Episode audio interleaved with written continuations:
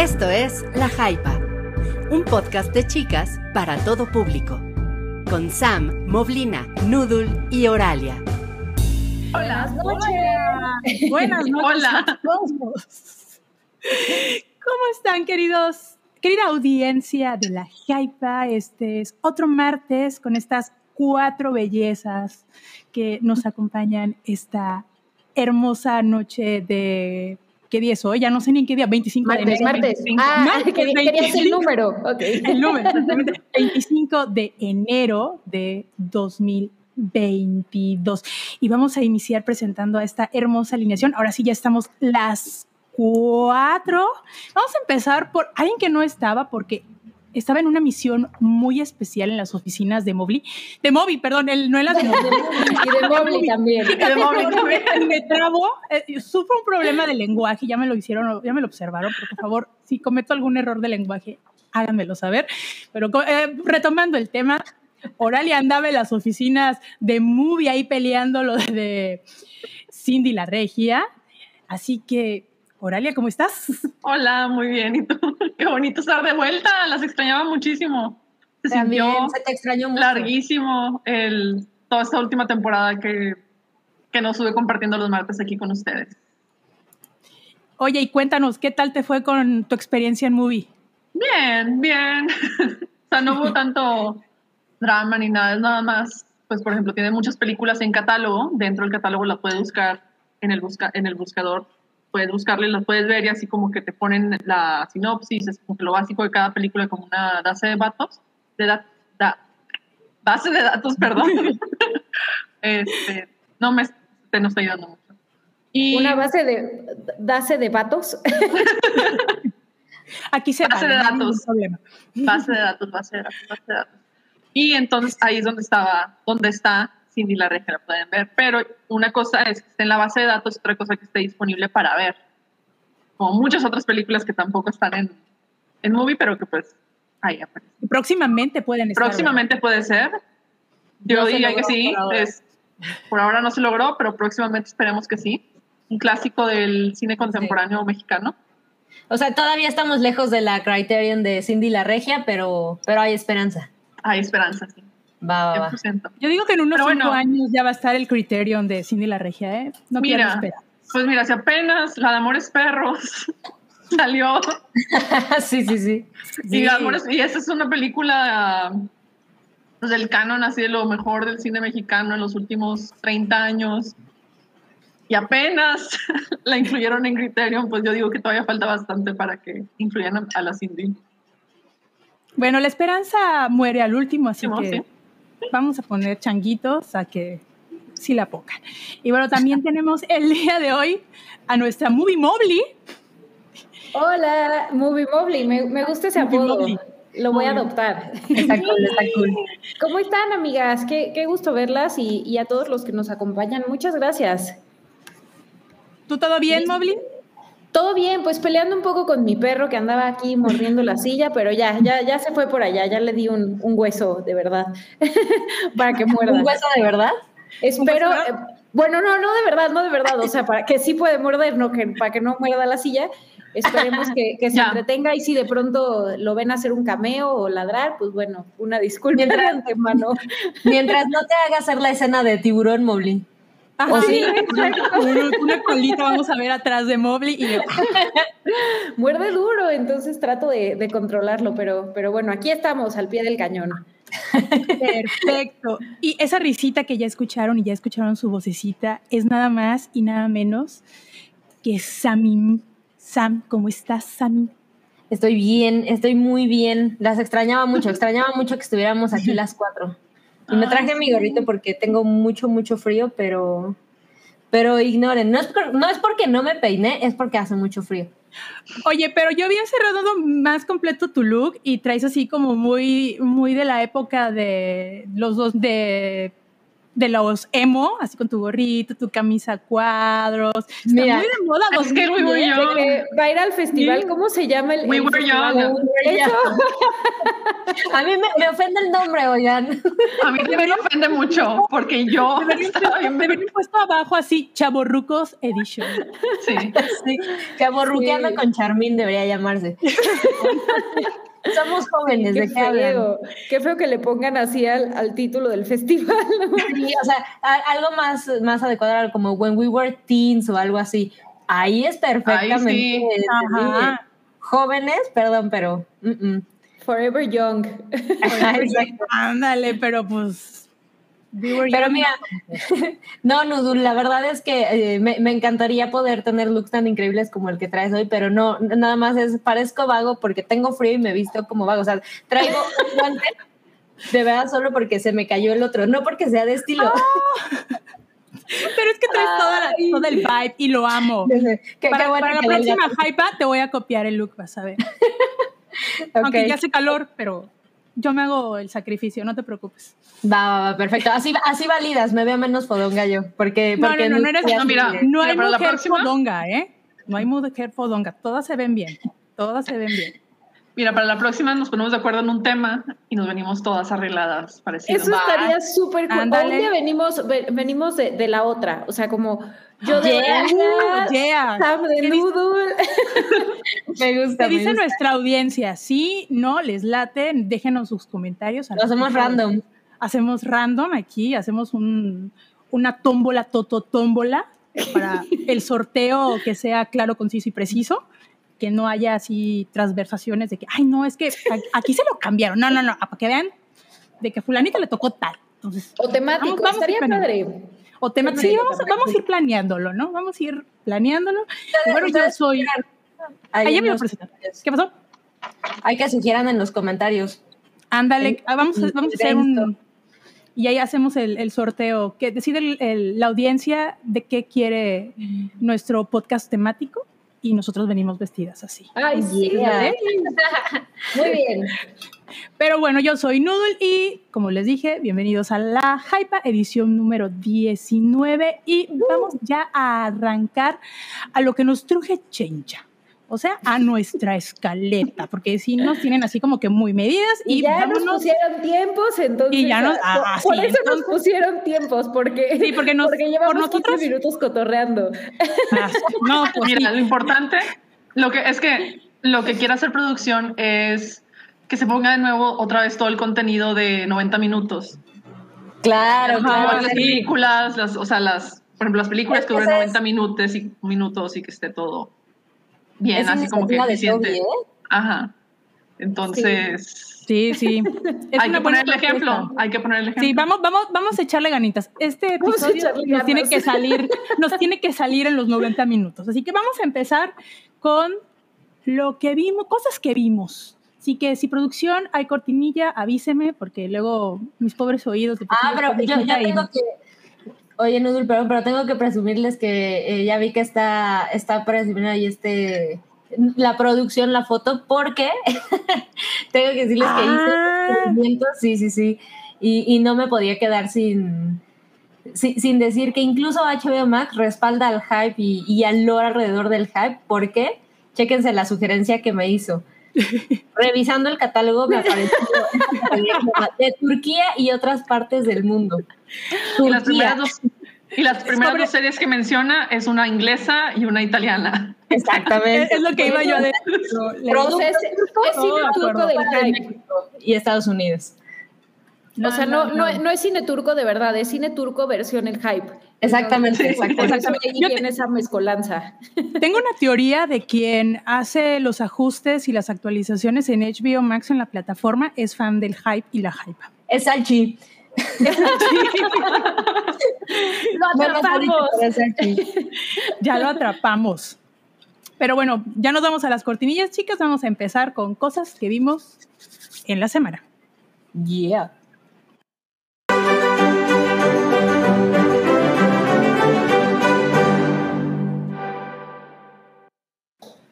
Ay, qué Como esta belleza. cortinilla. Qué belleza, Muy, clásica esa musiquita. Me sentí aquí, no sé, en un concierto. Musiqueando. Eh, ajá, musiqueando aquí. Y bueno, vamos a empezar con Oralia, quien vio The Girl, si no más recuerdo. The Girl, la chica. The Girl, la chica, que está en Movie.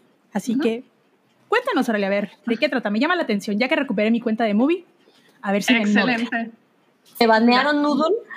No, es que, eh, ¿cómo lo ponemos? Lo podemos decir, no puedo costear Movie a su precio normal y pues me ofrecieron que tres meses 15 pesos, entonces volví. Esa es la. Oh, Excelente, apro- aprovechando las promociones de diciembre. Excelente. Exactamente. Pues bueno, esta es una película de la directora húngara Marta Mesaros, que Movie, Movie sacó su... Movie. Sac- pues ya ya ves que de repente Se nos va a saca... quedar, ¿eh? Eso. Ya ves que de repente saca así como que pequeños ciclos por directores para presentarte lo mejor de su filmografía y demás.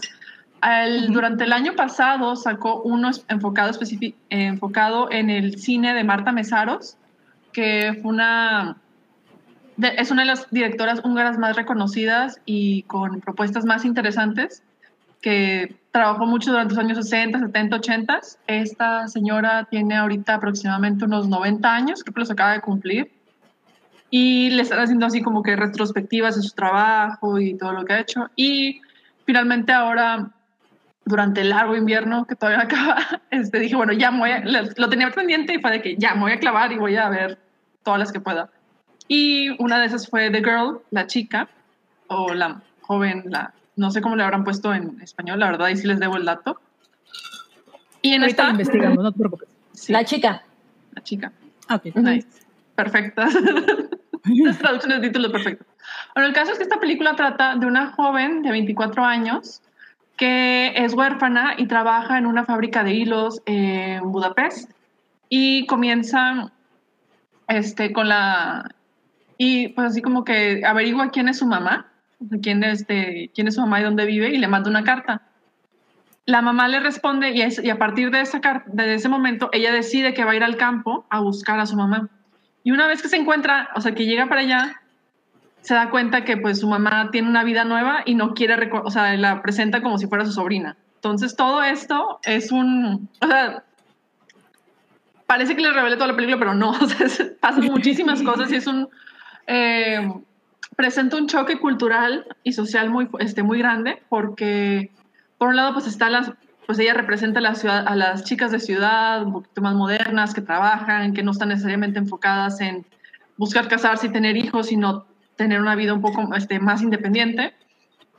Y por, este, en contraste con las personas en, en áreas rurales o en provincias que tienen un enfoque mucho más tradicional y que están este, jerarquizados por de que bueno padre se hace lo que se hace lo que eh, dice el, el hombre de la casa, las mujeres tienen que, tienen que dedicarse al hogar, tienen que servir a su, a su padre o a su marido. Y por otro lado también en la ciudad te contrasta mucho las ideas este, sobre libertad que hay dentro de, que se, se esperan sobre las mujeres, cómo reaccionar ante avances de, de hombres o muchachos, qué es lo que pueden hacer, qué es lo que no, y así. Entonces, sí te planteó un, un microuniverso muy... eh, muy preciso. La película no, este, no critica nada, o sea, no, no necesariamente critica, sino presenta cómo son las cosas y cómo, es, cómo está lidiando esta joven con, con, esta, con, con estas diferentes perspectivas y cómo va re- reestructurando su identidad a partir de, de todo lo que le va pasando durante la película. Está muy, muy chida. Tiene, también tiene una banda sonora muy cool bastante fácil. O sea, es que fue de que, ah, necesito encontrar, me gustaría que estuvieran estas canciones en alguna plataforma de streaming para poderlas poner de que diario. Y es ¿De muy bueno. es Es del 68. Ah, ok. O sea, está todavía, o sea, es que siente también, o sea, dentro de su contexto es una película muy curiosa porque no se enfoca específicamente en la ciudad y los cambios que viven las personas dentro de la ciudad, sino en esta comunicación entre el campo, ciudad y cómo te moldeas tus expectativas y tus este, perspectivas a partir de estas diferentes visiones sobre cómo debería ser una mujer, qué es lo que se espera de una y, y así. Que, Y- que además, pues, a pesar de, bueno, pienso, eh, como de la época, pues está bien vigente, ¿no? O sea, esas perspectivas sigue sintiéndose, eh, qué cagado. Sí, y eso es algo que me, o sea, que muchas de las películas de Mesaros he visto otras eh, también y muchas son, este, están enfocadas en estos este, choques generacionales más que nada y choques de perspectivas y cómo eso afecta a cada personaje. También hay, hay otra muy, muy buena que se llama Binding Sentiments. Me disculpa, no tengo el título en español. y también es de, es de- también trata de una, este, de una mujer mayor que se queda viuda y está cambiando su vida y su hijo le insiste a su novia que cuide a su mamá. Ok. Entonces este, son estos este, serie de diálogos y, este, y acciones que tienen estas dos mujeres respecto a cada una y cómo ven la vida y cómo ven las demás. Entonces son, son muchos diálogos eh, enfocados en explorar la interioridad femenina y la interioridad femenina de las mujeres húngaras de esa, de esos, de esa Wow. época en específico. Wow. Entonces, y considerando que, pues, este, Hungría no es, no es, no es Francia, no es este, como, por ejemplo, o piensas en las películas de los 60 este, Claro. de, la época y piensas de que, ah, sí, claro, este, Godard, Barda y demás, y, y, pues todas las, muchas de las enfoques de los años 60 que tenemos son franceses o ingleses, en realidad. Sí. El hecho Mucho de la conseguir- nueva ola, ¿no? Ajá, Es sí, lo que, de la más, lo que más nosotros conocemos. Ajá, sí. Y el hecho de pues este, ver otras perspectivas de qué estaba pasando en otras partes de Europa en ese momento es bastante significativo. O sea, para mí es muy significativo y muy valioso ver todo el tipo de cambios que estaban ocurriendo. Y cómo, pues, al, al final de cuentas, eh, se presenta todo desde una perspectiva femenina muy fuerte y desde y buscando nutrir y presentar las interioridades de las vidas de estas de las mujeres que vivieron durante esa época. Muy, muy Suena cool. Su- Suena como que sí está a la altura de Cindy la Regia, o, cerca. No, no creo que No. se comparen tanto, No, Sam, se pero- comp- No, este silencio Porque una está en blanco y negro. ¿no? otra cosa, ¿eh? Exacto, exacto. No, la verdad es que suena, suena bien cool. El, eh, na- nada más yo como para sumarle, a mí eh, suena, suena bien interesante y está súper vendida, pero esta parte como de explorar, no nada más eh, esta Europa descentralizada, ¿no? Fuera de lo que tendemos a, a- a consumir de Europa en cualquier nivel del arte, es vamos a estos países que, pues, digo, tampoco estamos hablando de, de algo que no ubicas ni en el mapa, ¿no? Pero está bien curioso cómo, cómo a mi parecer, bueno, recordarán mi, mi, mi diálogo como de 50 minutos sobre la película turca del programa pasado, pero es Ay, sí, sí. esta cuestión de, de- de- lo dijo muy bien Oralia, no nada más es ver otro país, etcétera, sino ahora lo estás viendo desde una perspectiva femenina y luego desde una perspectiva femenina muy íntima y luego desde una perspectiva así, pero en el 68 es, no manchen, hay, hay mil eh, factores que les pueden vender esto, a, a mi parecer. No, son otras visiones y que van evolucionando total y Ujú. absolutamente, ¿no? Y que puede llegar a un cierto punto de comparación a determinada época de la que nosotros ya vimos una película, no sé, de los, puede ser que esté más revolucionada que lo que ya hemos visto, lo que ya vimos. Eso, eso es bien curioso, sí, que puedas pensar, en, no manches, mira cómo pensaban en Bla en el 68, porque es curioso que, que aseguro a muchos nos pasa, pero este cine comercial y etcétera, etcétera, es no- nos vende ciertos estereotipos que al final, pues reales o no, pero, pero siguen siendo muchos estereotipos. Entonces, abrir el, eh, como decía Braille por ahí en Twitter también, que sonaba poca madre esta película desde el punto de vista de una paloma. O sea, Yo sí quiero ver esa película ficticia y la verdad es Bueno, Sí, así se es el perro andaluz. Vamos, es la perspectiva desde la visión del perro. sí, sí. Son cosas muy válidas. Oye, aquí nos dejan un comentario Manuel Neute. Dice, en escala de Cindy, ¿qué tan regia es? Pues digamos que es como si no, es que Cindy es un personaje súper particular, pero digamos que fuera, no, no sé si se acuerdan de la, del rol de la prima, Ajá. de la Ajá. prima que está viviendo en Ciudad de México, o bueno, es como si esa prima se fuera en lugar de a Ciudad de México, fuera a, no sé, Bustamante o... em, No, es que ya, o sea, Santiago. estoy, estoy pensando, no, es que Santiago ya está muy moderno, ya está muy, este, Ok, ok. Ah. Gentrificado, ya está. gentrificado. está muy gentrificado. Entonces estoy tra- tratando de pensar en, este, quizás a Ramberry, o sea, algo así como que más al, más lejano a la zona metropolitana.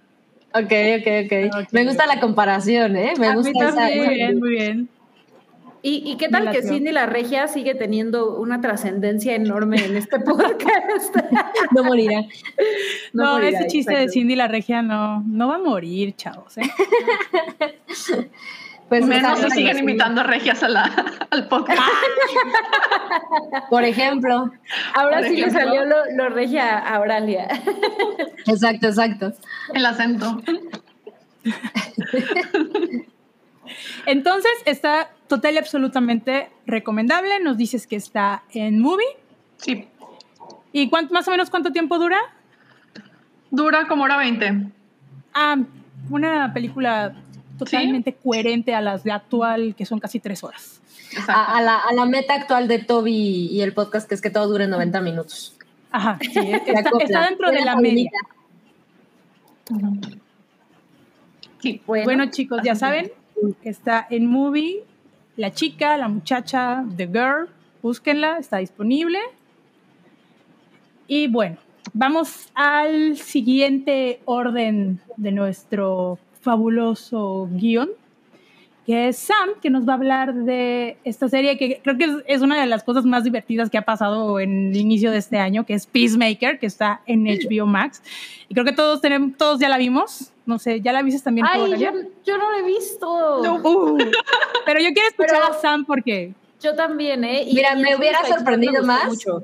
Que Oralia fuera la única que lo hubiera visto aparte de Así Que de no que no hubiera la vio. "Ah, Y no". Oralia, obvio, ya la vi. Me le eché Ay, y yo, ¿qué? ¿Qué, qué, qué pasó? ¿Otra vez, ¿Otra vez Leonardo DiCaprio ganó un Oscar y todo se está moviendo? ¿Qué pasó?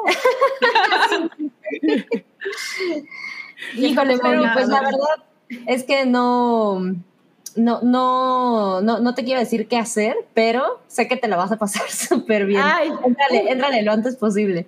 No, Por no, un no. momento pensé que ibas a decir, no te quiero decepcionar, pero está horrible, pero no, qué No, bueno. no, no, no, para nada. Es que, es que No, es- decir, está horrible, me encanta. No, no, no te quiero dar órdenes, pero, pero sí debes correr a verla. Sé que, sé que Rui ya la, ya la comentó y ya la, la preiseo en el, en el hype. Eh, y, Pero es y la la verdad, exactamente. Y, y la verdad es que no quise quedarme sin, sin, sin comentarlo acá porque pues la verdad es que me gustó un chingo. Es, es, es curioso, o sea, menciona Rui, porque la verdad es que se estrenó la serie, la dejé pasar un poquito y fue como, ah, sí es cierto, creo que ya se estrenó Peacemaker. Ok, y, y, y no, nada en particular, porque la verdad es que me la pasé muy, muy bien con Suicide Squad y demás. Solo eh, por alguna razón X, ¿no? Y después de que escuché cómo se la había pasado de bien Rui, dije, no, no, no, no sé qué estoy haciendo, tengo que correr a verla. Y bueno, es esta serie de HBO Max, que es una especie, es, es un spin-off o continúa la historia de Peacemaker, que es este personaje que sale en Suicide Squad, que vimos eh, a, a John Cena en el papel. Y la serie tiene ocho episodios que se estrena semana a semana en, en la plataforma de HBO Max. Eh, dirigida, escrita, bueno, los primeros tres episodios están dirigidos, está escrita y es eh, creada, producida, bla, bla, bla, por James Gunn, que, bueno, sabremos, es esta, este director que pasó de ser... ah, no, ya se va a reducir su carrera a, a Marvel ahorita, ¿no? Porque tiene mucho más, pero ok. Pasó de ser eh, de Guardianes de la Galaxia y luego todo este show y... Luego fue cancelado, luego descancelado. Luego lo cancelaron, luego lo descancelaron, luego vino Guardianes de la Galaxia 2, 3 y ahí va todo bien y entonces se lo trajeron a DC porque remake de, de Suicide Squad y aquí está James Gunn, ¿no? Y pues evidentemente el tipo es un talento probado, al menos en dirigir acción con comedia y, y, y ahora, bueno, pues de- evidentemente Warner se lo trajo porque no nada más eso, sino manejando pues, presupuestos del tamaño de lo que hizo con Marvel. Eh, me daba un poco de hueva, la verdad, debo comentarles, porque sí, es que les voy a ser muy sincera con esto. es- Disfruto mucho el trabajo de James Gunn y me gustó mucho Guardianes. Eh, Guardianes 2 me pareció que fue el de, ah, pues chafa, ¿no? No, no, me la pasé muy bien, pero se siente muy una bruto. copia. es que se siente mucho una copia de la primera, me explico. Es el, sí está cool, pero ya no se siente esta creatividad. Y, y bueno, al pasar esto a, a, a, Warner y a DC, dije, puta, ok, pues es, otra vez estamos viendo lo mismo, pero a ver, ¿no? Eh, y al final sí, sí me la pasé muy bien con Suicide Squad, pero entonces volví a sentirlo con la serie y dije, ok, es exactamente lo mismo. Pero no manchen, esta, es que es muy divertida. Es, eh, eh, Rui creo que la describió muy bien porque por ahí decía que era, que era como muy naca, me parece que fue el que utilizó, y, no, no se me ocurre otra cosa mejor. Que es, es, es naquérrima, pero, pero en una cosa, o sea, es, es muy positivo. El, el, si están familiarizados con el personaje Peacemaker, bueno, pues eh, no hay forma en que la serie fuera distinta. Es esta cosa muy violenta y es, es una serie clasificación R, entonces por supuesto que hay violencia y sexo y palabrotas y drogas y etcétera, eh, lo cual ya sé que tampoco es algo súper fresco ni distinto, pero sí se siente un poquito refrescante después de venir de ver las series de Marvel y, y Disney, por ejemplo, en donde pues harán cosas distintas y todo se ve caro, etcétera, pero no se atreven a este tipo de cosas, ¿no? Entonces, al menos ver eh, sexo y violencia aquí dices, ok, es, es algo distinto, si es que no están hartos del tema de los superhéroes. Y, y, la verdad es que con todas estas. Y Oralia ya, bye. bye, Dios. Hasta ahí. No, espérate, espérate. Que si no, no, no, miren. Podría hablar muy bien de la serie y la verdad es que no hay forma en que yo dijera, Oralia, esto te lo puedo vender, porque siendo muy, muy honesta, es que es un producto más. O sea, no, no, no te puedo decir que es algo súper original, distinto, increíble, de una calidad maravillosa. Sí, sí, pero nada que, que yo pudiera decirle a Oralia, sí, esto sí vale la pena, porque sí, es una cosa más de, de superhéroes que na, nada, nada se, se eh, na, nada destaca muchísimo, ni, ni, ni, ni genera algún ruido que, que, valiera la pena porque te acerques, ¿no? Entonces, no. Pero bueno, diciendo esto, en el primer episodio, eh, me, me, me, ganó, o sea, me ganó absolutamente. Debo admitir que, que el, el el talento de James Gunn después de ver el cuarto episodio, que ya no está dirigido por él, sí lo escribe, pero no está dirigido con él. Debo decir que en estos primeros tres se nota muy cañón el talento que tiene James Gunn para dirigir comedia y, y e incluso toda esta cuestión del ritmo de la, de la serie con, con la comedia sin que se sienta súper fuera de, eh, sin que se sienta como Thor Ragnarok, ¿me explico? Y, y, y, con música, etcétera, etcétera. Entonces es muy evidente el, el, el, talento de James Gunn, porque el cuarto episodio, que sí escribe él, pero que no lo dirige, la verdad es que se siente un poquito menos genial en el tema de la comedia. Y, y, bueno, sin clavarnos en spoilers y demás, la verdad es que la historia les diría, para mí es lo de menos, no, no dudo que tenga alguna repercusión, pero es lo de menos, es algo que puedes ver semana a semana, te diviertes muchísimo. Si, si alguien no vio, por ejemplo, Suicide Squad o no sabe absolutamente nada del personaje, diría que no hay absolutamente ningún problema, la vas a ver, te la vas a pasar súper bien porque te vas a reír. Y es muchísima comedia física, pero eh, mi, mi, como mi, mi apuesta en este sentido es que la comedia de James Gunn, sí, sí es comedia física, pero se siente ligeramente más inteligente. Hay una secuencia, no recuerdo si, si la platicó Rui o no, pero bueno, se los volveré a platicar. me pareció genial este, este manejo de la comedia en una secuencia donde ves que eh, John Cena está tratando de, de, huir de un departamento en el que acaba de suceder algo y luego va a llegar la policía. Y la, la, la, secuencia dura minutos, o sea, es una secuencia bastante larga en él tratando de escapar. Y me pareció muy genial que explotan la comedia en un sentido donde has visto probablemente a un superhéroe, a un tipo fuertísimo tratando de eh, eh, escaparse de un edificio de bla, bla, bla por la policía, etcétera, mil veces, ¿no? Y va a brincar las azoteas y se va a subir y va a correr por las escaleras, ya lo has visto mil veces. Y acá se enfocan en hacerlo increíblemente torpe, al grado en que, en que sientes que tú podrías hacerlo mejor o de forma más inteligente.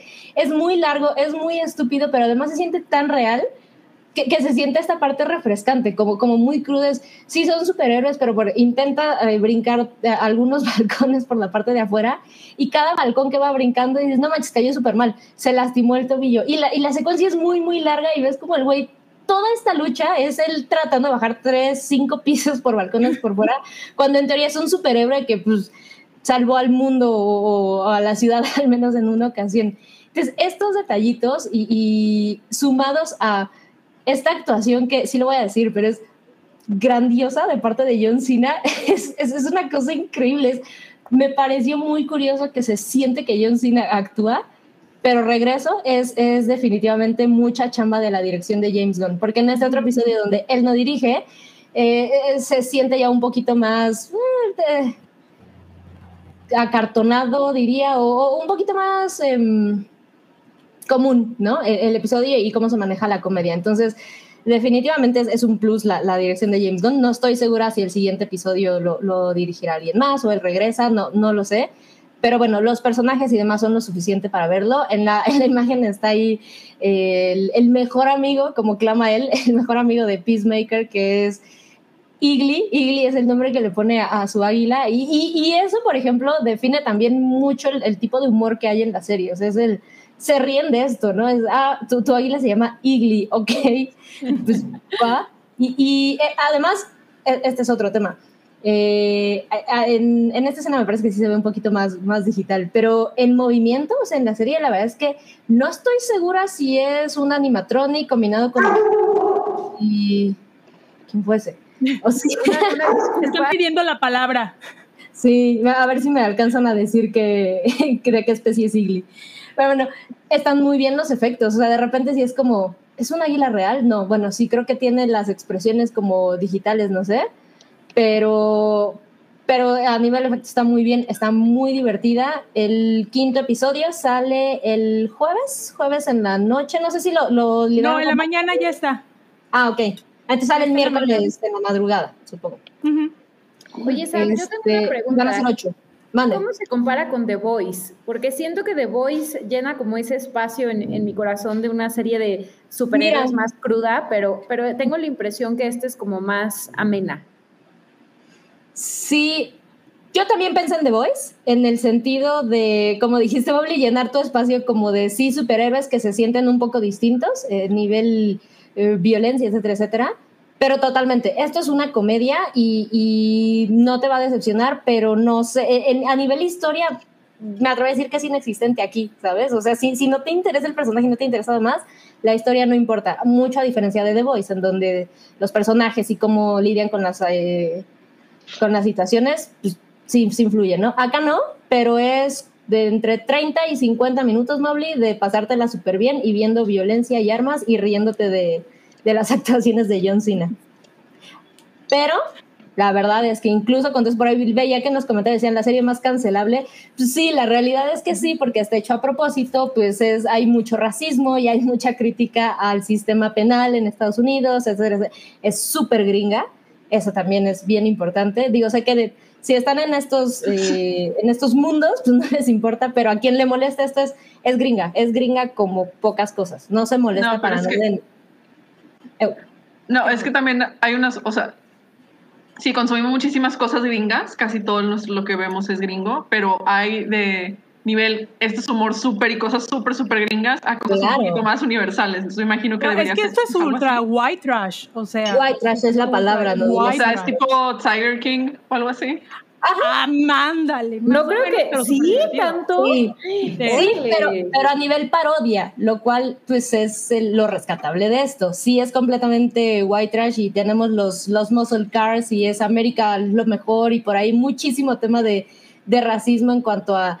Sí se burlan de los personajes que son racistas, pero también hacen muchísimos chistes racistas que, que llegan a incomodar, pero está muy bien pensado cómo se plantea. O sea, siempre está ahí, por supuesto que está idea para que el público sepa que hay una conciencia de lo que se está diciendo uh -huh. detrás, ¿no? Pero, pero sí, es Tiger King por completo, sí, sí, es muy así, pero a nivel, a nivel comedia.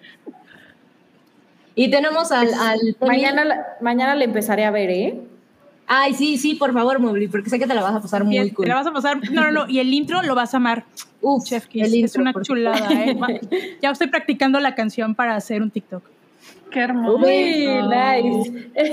Pero bueno, vámonos ahora sí a la chisma, vámonos a la cortinilla, producción. Érale, érale. ¡Producción! ¡Vámonos!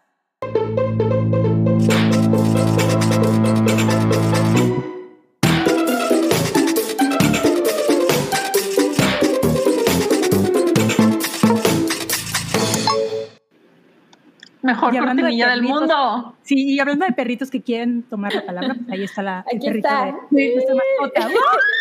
Paul, es una pelusa porque no lo, no lo he bañado, entonces Yo porque apareció Paul. diles, hola.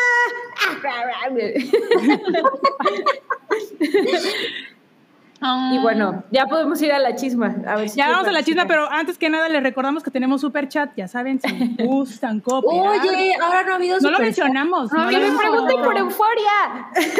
Sí, sí, pero, pero bueno, vámonos con esto. Ay, no. Eso, ¿qué es? Algo se cayó, Dios mío. Este, vamos a empezar con lo de la chisma y, y esta está fresquecita porque, bueno, Damon Albarn, que es vocalista de Blur, también está en Gorilas, pues hace poco le hicieron una, pues una entrevista, ya saben, en LA Times, creo que es el periódico. Y pues dio unos comentarios, pues algo desafortunados sobre Taylor Swift. ¿Quién se lo Ahí quiere va, aventar a- mientras a yo regreso? la Un pregunta, momento. Camisa de once varas. Ahorita regreso, ahorita regreso. Mientras, mientras ustedes avancen, ahorita Lo regreso. que pasa es que pues, le estaban preguntando a, a Albarn sobre qué es lo que opinaba sobre la música contemporánea y demás, y le preguntaron qué opinaba sobre Taylor Swift, y él dijo que no, pues es que a mí se me hace que pues está bien, es buena vocalista, pero pues no compone sus canciones. Y Taylor Swift ha estado peleando el último, los últimos, ¿qué?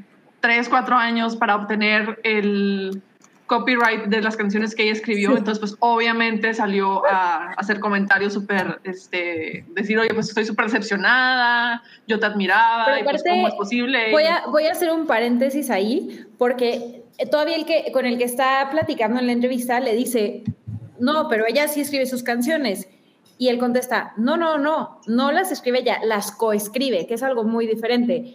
Sí. Yo sé, y, y aquí está la declaración en inglés, ¿no? Pa- para si alguien le quiere leer, pero le dice, yo, yo sé lo que es coescribir, y coescribir es muy diferente a escribir una canción.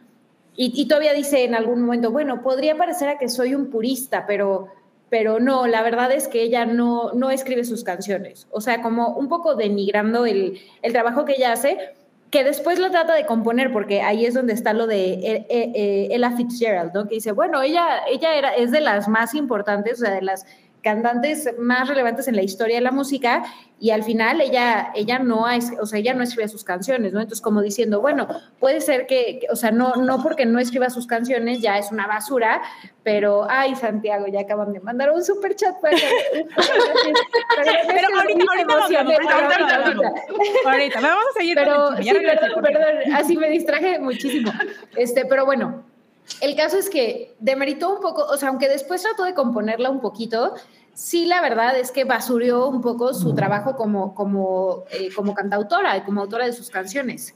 Pero además, ni, ni siquiera, o sea, basura, pero además comparándola. Por ahí hay un- una, una comparación que hace con Billie Eilish en donde Mm. literal dice, Billie Eilish sí me gusta y, y, y- y- en su vamos a arreglar le explica por qué sí y, ya sé, a lo mejor es sobre leerlo porque textualmente no lo dice, pero dice algo como que ella es más oscura, más compleja, etcétera. Pero sí es como de, pues es que Billie Eilish sí hace música, ¿no? Taylor Swift, pues, o sea, perdón, pero, Pero así que alguien sí me explique, declaración. que alguien me explique, porque Billie Eilish también coescribe sus canciones con su hermano, ¿no? Sí, Yo no, e- eso es lo que, lo que no entiendo. Y la verdad es que yo, yo, ya se está mordiendo este. La verdad es que yo no Pues es que entiendo. son, no, o sea, son preferencias musicales al final.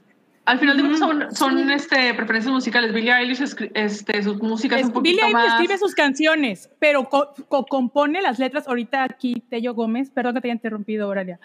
Este dice, co- compone lo que es la música con el hermano, pero realmente ella es la que escribe, pues, todas las canciones, ¿no? Ay, Es que ahí yo siento que a Damon se le fueron las patas bien gacho.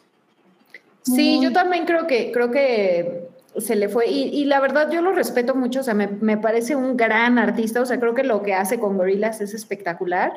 Eh, por supuesto, su, su influencia en la música británica está de más decirlo. O sea, es del- de, los más relevantes. Eh, Él hizo el Britpop junto con Oasis, que también, bueno, yo amo a los Gallagher, y esas también son- broncas que se tocaron. Ay, no, no, y, son como de verdad, se meten en todo, donde no los llaman, ahí están, o sea, de- si yo fuera su publicista, los encerraba en un closet o yo no sé, No, para que y deja tú. no estén comentando de todo. Ahí van, Si lo hubieran hecho- este también. Mira, no, de hecho, si le hubieran hecho esa pregunta primero a Gallagher, te aseguro, te lo firmo, que hubiera dicho algo como 50 veces peor, así de que... Algo peor, vale, algo peor. Ah, pero, pero no sé si vieron el tweet que le preguntaron vi. a Gallagher y le dijo, no, es que ella es- escribe genial, o sea, me gusta, Ajá. escribe muy Ay, bien, ¿no? ahora sí está muy prudente, ¿no? Sí. Pero fue a. Noel, creo. Fue a Noel que, que le respondieron. eh, quien- o no, ¿Fue a Liam o fue a Noel? No me acuerdo. Si fue a Noel, obvio. Tiene Fue a Noel, creo. ¿no? Pero realmente cuando yo leí ese.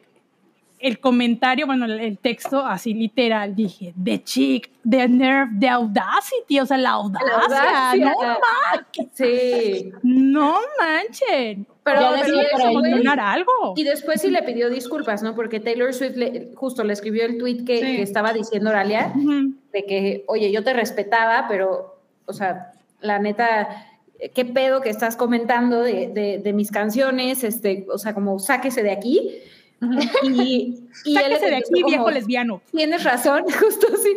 Y él le contestó como, bueno, sí, tienes razón, respeto mucho tu autoría, este, se malinterpretó porque al final él, él como que dijo que sacaron la frase de contexto para hacer clickbait, una nota de clickbait, que también un poco, o sea, lo puedes entender que, que algunos medios pueden, este, hace poquito Mira, una tu igual comentario. con James Stewart, ¿no? Que- Mira, que, decía de J.K. Rowling y sacan ese pedacito que dice y pum, vale, lo ponen y ese es el headline y eh, o sea, es- Mira. también la verdad es que sí se entiende, pero por otro lado, ¿para qué se anda metiendo en Ah, pero además si hay- claro. si hay tres personas, o sea, me imagino tres temas a los que les pueden preguntar cosas y va a ser clickbait inmediato, es J.K. Rowling, Taylor Swift Tarantino. y Marvel. Marvel.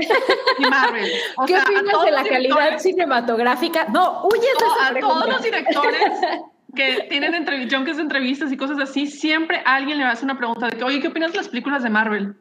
Esperando, que, o sea, porque saben que si hacen esa, pregu- esa pregunta, les va a generar un ching, muchísimos clics porque va a haber gente que va a decir, ah, sí, claro, a huevo, este, me está respaldando, y o gente que va a decir de que no, es que están mal y están este, sacados de contexto y mil cosas. Y es algo que genera clics. Lo que hace Taylor Swift to- o sea, mucho de su carrera, y es algo que le reconozco mucho como empresaria, es que ha sabido monetizar y ha sabido crear una marca muy, este, muy fuerte, muy grande, con la que la gente se conecta y la respalda y defiende este, luego, luego. Entonces, salen, al, o sea, se- le, hacen, le hacen preguntas a, a otros cantantes, oye, ¿qué opinas de Taylor Swift? Te van a dar una, la respuesta que sea, te va a generar un clickbait impresionante. Entonces, para mí es una pregunta muy floja del entrevistador, de entrevistadores. Sí, totalmente. porque- Pero bueno, a ver, de, de acuerdo, pero la verdad es que jugándole un poco al abogado del diablo del lado de la prensa, estaban discutiendo el listado de- del, del Billboard, me parece. y, y nada más él decide, ah, probablemente sí, no, no lo dudo, eh, alentado por quien le está entrevistando, ¿no? Obvio. Pero, pero él va decidiendo como decir algo sobre las personas y entonces aparece Billie Eilish y entonces dice que le parece que es increíble, ah, excepcional, eh, tal cual escribió. Y entonces le pregunta sobre Taylor Swift, o sea, sí, no, la realidad es que tampoco estaba en una entrevista súper Ah, claro. fuera de, pues estaban discutiendo la lista y dices, pues sentido común, ah, es que volvemos al tema, ¿no? Es, es esta gente que siempre tiende a contestar de esta forma y pues por supuesto que es entre entrevistador que ve una oportunidad y pero no era difícil evadir esto al decir ah eh, perfecto sí perfecto güey escribe o sea el ¿para qué tienes que dar tu opinión no? pero esto es justo lo que no pueden evitar este tipo de, O- de figuras. Porque los Da tu encierran. opinión, pero di que es eso. O sea, porque es súper válido que él diga, a mí me gusta más Billie Eilish. Ah claro claro para ¿sabes mí? Billie. Eilish es la mejor artista de este mundo. Ah, perfecto, ¿no? Pues esto, como diría The Dude en, en Big Lebowski, ¿no? Pues esa es tu, tu opinión. claro Al final, y estas y él opiniones es muy válida. O sea, a lo mejor, como dices, pudo haber dicho, sí, me gusta Billie Eilish porque sus letras son más maduras y son más oscuras y bla, bla, bla, por esto, esto y esto, ¿no? Pero pues sale lo de Taylor Swift y ahí sí, y conociendo a los fans y todo sale de control y pues él quiere componer las cosas y pues conociendo a Taylor mira. ya todo, todo lo que ha sucedido con ella, todo lo que ha pasado, pues no se va a dejar. Y bien No, por y él. el tema al final se trata es, no, no, no el, el problema no es si, si dice que le gusta más o que le gusta menos, es que es una, por ahí también eh, Santiago comentaba, pudo haber hecho eso de cualquier otra persona, menos de alguien como Taylor Swift, que es conocida porque escribe completamente sus discos, así, todo su material, y que lleva, como dijo Oralia, años peleándose por recuperar los derechos sobre sus canciones. Es, si una de las artistas que es conocida hoy en día por escribir su material, pues no manches, es Taylor Swift, es parte de su marca. Entonces, más allá de la opinión de este güey, o si se expresó como, porque a mí la, la- la entrevista me dio la impresión de que se expresa como estos güeyes, eh, co- como los puristas del metal, ¿sabes? Que es el, Sí. hay una línea que se pierde muy cabrón entre el considero que esta música es de mejor calidad contra si me gusta es de mejor calidad y si no me gusta no tiene calidad, ¿no? Entonces, estos fans, dices, bueno, pues puede ser que haya estos fans a nivel creativos como este güey y- y, También. y quienes creen que si me gusta es bueno y si no me gusta es malo, ¿no? Ok, pero pues no puedes evitar que digas esto en una entrevista y no es prestarse a malas interpretaciones. Sí dice el güey que prefiere uno sobre el otro, pero asevera, así con su boquita, que Taylor Swift no escribe sus canciones. Y pues el tema es este. Y por ahí también el- en la contestación de Taylor del tweet, donde ya le reclama más pero abajo, dice, por cierto, yo escribí este tweet yo solita, es como, pues sí, por supuesto que, que, que se va a molestar. toma. Pues sí. ¿Quién en tu cara, menso? Y sí, clickbait y ya está la nota y Sí. todo, pero fue solito, o sea, no, no creo que sea algo en Se donde la prensa le, le, le jugó muy chueco. No. Él se puso la piedrita. Ahí dijo, "Ah, oh, aquí me voy a tropezar. Ahorita voy a pasar y me caí. Ni, ni quien lo levantó, sí, ni, ni que te ayude, compadre. Ya la cagaste. Sí, reco- se reconoce de que pidió perdón, pero pues la cagó, o sea. Ya que se vaya a escribir Bueno. otro libro, otro disco con Blur. Ya. Ay, yo lo, yo lo perdono porque está en Gorilas, pero, pero sí que no lo vuelvo a hacer. Así de, con su patita de, no, no lo vuelvas a hacer. Es correcto. Bueno, eh, ¿alguien más quiere, quiere este, Ay. comentar sobre esto? O, o- Noble, a ti te urge entrar a... Sí, a ti te urge, a ti A te urge también. ya lo que vamos. Tenemos unos superchats, vamos a leerlos. El primero es de Santiago, gracias Santi. Nos deja 20 pesitos y dice, Mobley, Oralia, 5 minutos sobre euforia. Venga, Ok, me voy a echar dos minutos y medio, Oralia, para que tú tengas los dos minutos y medio finales. Va. Eh, debo decirles que eh, acabo de empezarla, o sea, no, no había visto la primera temporada cuando salió. Entonces me la eché este fin de semana toda, de, un- de hecho por eso no he visto Peacemaker, porque me puse al corriente con Ah, ok, Euphoria. ok. Muy y ahora bien, vi los nuevos muy bien. episodios. Y les Ujú. quiero decir que sí, es una serie que a mí todo el mundo me había vendido como... eh, es, una amiga me, me decía, es la razón por la cual no quiero tener hijos. O sea, como de verdad, ya está súper avanzado, muy complicado el tema. Y la ¿Es verdad neta? es que sí, sí, sí, sí. Y la verdad es que se entiende. O sea, al final es como mostrar lo que está viviendo ahorita la juventud en esta época de las redes sociales, de las, eh, eh, o sea, las fotos, el celular, la mensajería, es, está bien extremo y además mezclarlo con pues el acceso a las drogas, la crisis de los opioides en Estados Unidos, etcétera, etcétera. Es, muchísima tensión, ¿no? Pero debo decirles que en mi caso particular, Euforia me, parece que no es tan oscura como la venden. Eh, de hecho, creo que al final resalta muchísimo, eh, o sea, al final es una serie de amistad, ¿no? Y es bien refrescante tener un contenido en donde retraten tantos, eh, em, digamos, arquetipos de, mujeres jóvenes tan diferentes, ¿no? Y a la vez tan actuales. Entonces, eso me parece espectacular, creo que lo hacen increíble, creo que la dirección está fantástica y simplemente cerraría, diciendo que tiene una propuesta creativa bien interesante.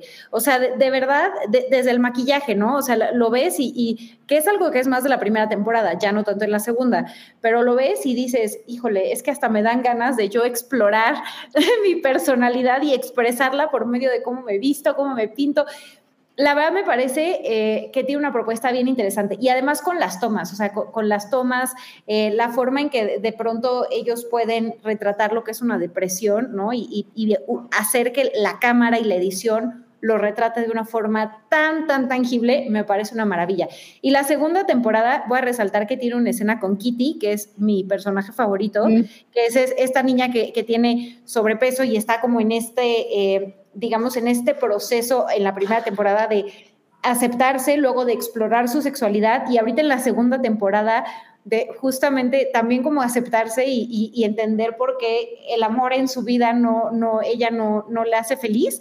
Eh, tiene una escena brutal, brutal, que en el segundo, no me acuerdo si es segundo, no, es tercer episodio, No, es en el que de segundo. verdad vale la pena. O sea, creo que lo ves y te diviertes muchísimo, muchísimo. Eh, y bueno, no es que yo quiera regresar a vivir mi- mis épocas de, de- de pedas caseras, pero, pero la verdad es que sí vale la pena, no está tan oscura como parece y es bien refrescante ver este retrato de distintas mujeres con las que todas nos podemos identificar. Oralia, no sé si me eché los cinco, pero ahí vas. Pero no importa. Mira, yo la vi, la vi Euforia ya después de que había bajado un poquito el hype al iniciar con la primera temporada, me clavé y ahora los estoy viendo así como que al corriente. Sí siento que bajó muchísimo la, la calidad de los diálogos y pues, más o menos de cómo están presentando eh, las historias en esta segunda temporada. O sea, el- sí, o sea, sí sentí así como que está, está muy desigual a comparación con la primera temporada que sí tenía bastante... em, pues bastante intriga en todos los episodios. En esto así como que hay unos episodios que están muy cargados. O sea, todavía pues va, el- va creo que el tercer episodio apenas.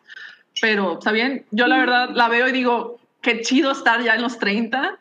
Qué cabrón y qué chido ya haber Ya superado esa saber quién eres.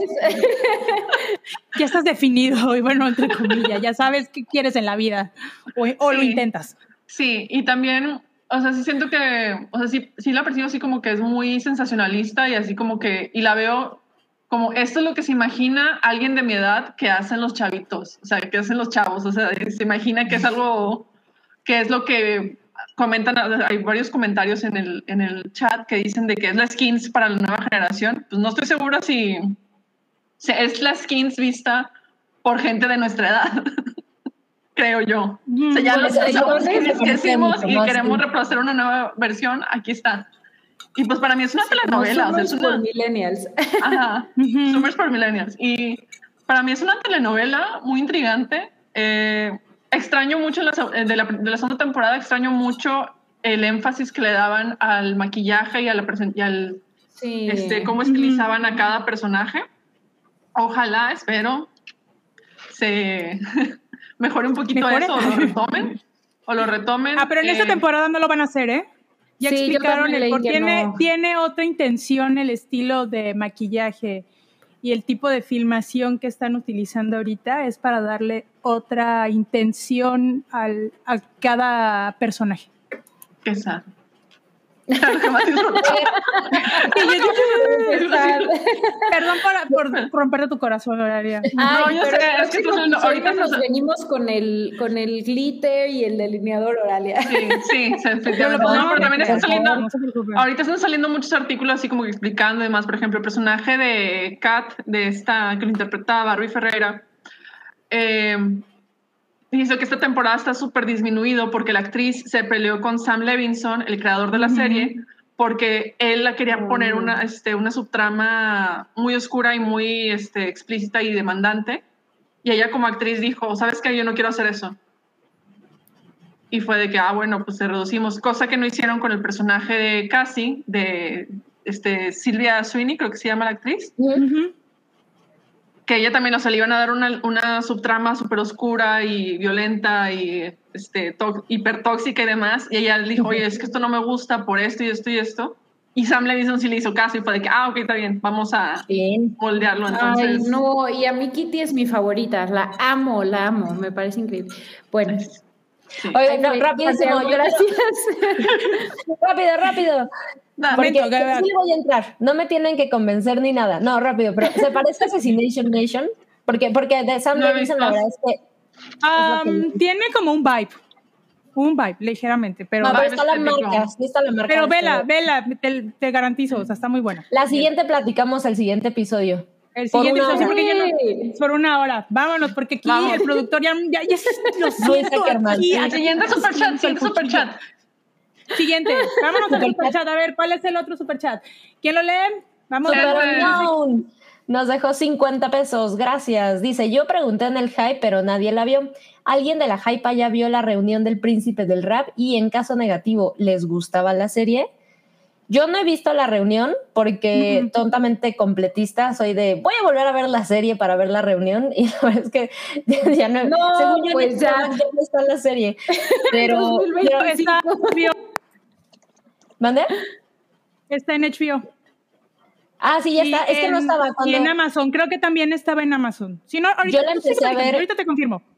yo la empecé a ver en Amazon hace como un año, la quitaron y cuando llegó a HBO Max no traían el príncipe del rap, eh, probablemente ya lo pusieron, no lo sé. Pero bueno, no he visto la reunión sobre la serie, la verdad es que yo sí soy muy, muy fan, me gustaba, eh, evidentemente una cosa de, es lo que pasaban en la tele y entonces te divierte y bla, bla, bla, ¿no? Pero sí creo que pegó mucho en México por un tema, por supuesto que tenía que ver con con este retrato de una minoría, o sea, no, ya era algo que se sentía al menos para nosotros un poquito más cercano que, que lo consumíamos, ¿no? Pero bueno, que todas Ah, no. estas otras series, eh, no sé, mejorando la casa, etcétera. Este, pero ahora que la volví a ver, y, y estoy segura de que en el hype, eh, porque si vieron la pregunta dice que Cabri contestó algo también parecido, pero es el, qué cabrón está, o sea, ya ahorita con mis 30 y bla años que la vi, está muy cabrón este manejo de esas situaciones que otra vez de forma triste siguen siendo bien vigentes, pero que se manejaban en una comedia y, y que va a sonar también terrible, pero una realidad.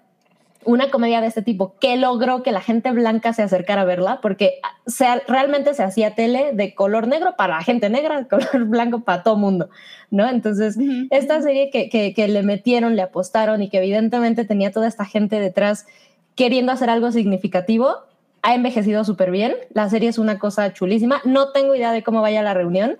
La verdad es que para mí las reuniones son una cosa como de, si no eres muy, muy fan, pues es como irrelevante, ¿no? Entonces, por eso yo quería ver la serie otra vez completa.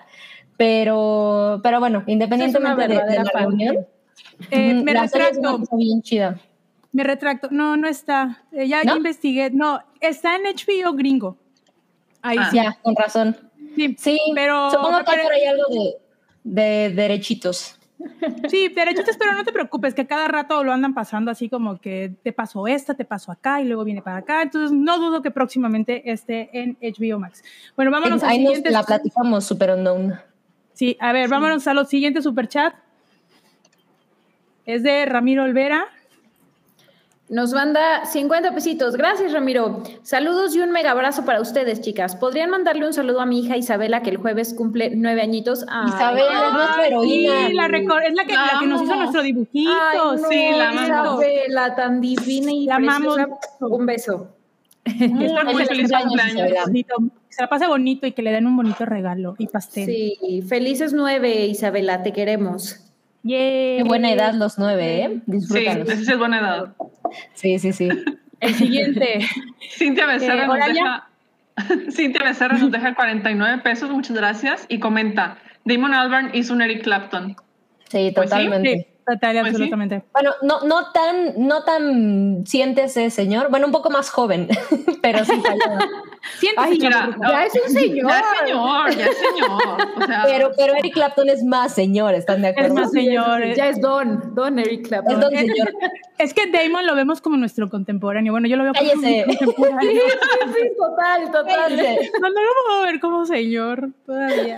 no. Recuerden, señor no es un género o es un estado una mental. actitud, Es, y un estado es- mental. es una actitud, es una actitud, así como señor, es una actitud. Bueno, ya no hay más superchats, entonces vámonos a lo que sigue, porque ya, ya siento aquí la presión del señor productor. Vámonos a la continuación. Es que la de producción más me está respirando en la nuca. Sí, me está respirando en la nuca. Y luego dicen que no vemos Betty la, la fea, pero tú siempre Sí, sí, por Luego Dios. no a Este meme de la producción me está respirando en la nuca, Marcel. Sí, por favor, alguien, alguien que nos haga el meme. Se lo vamos a apreciar. Ay, y cort, ter- termina el show y ya. Tenemos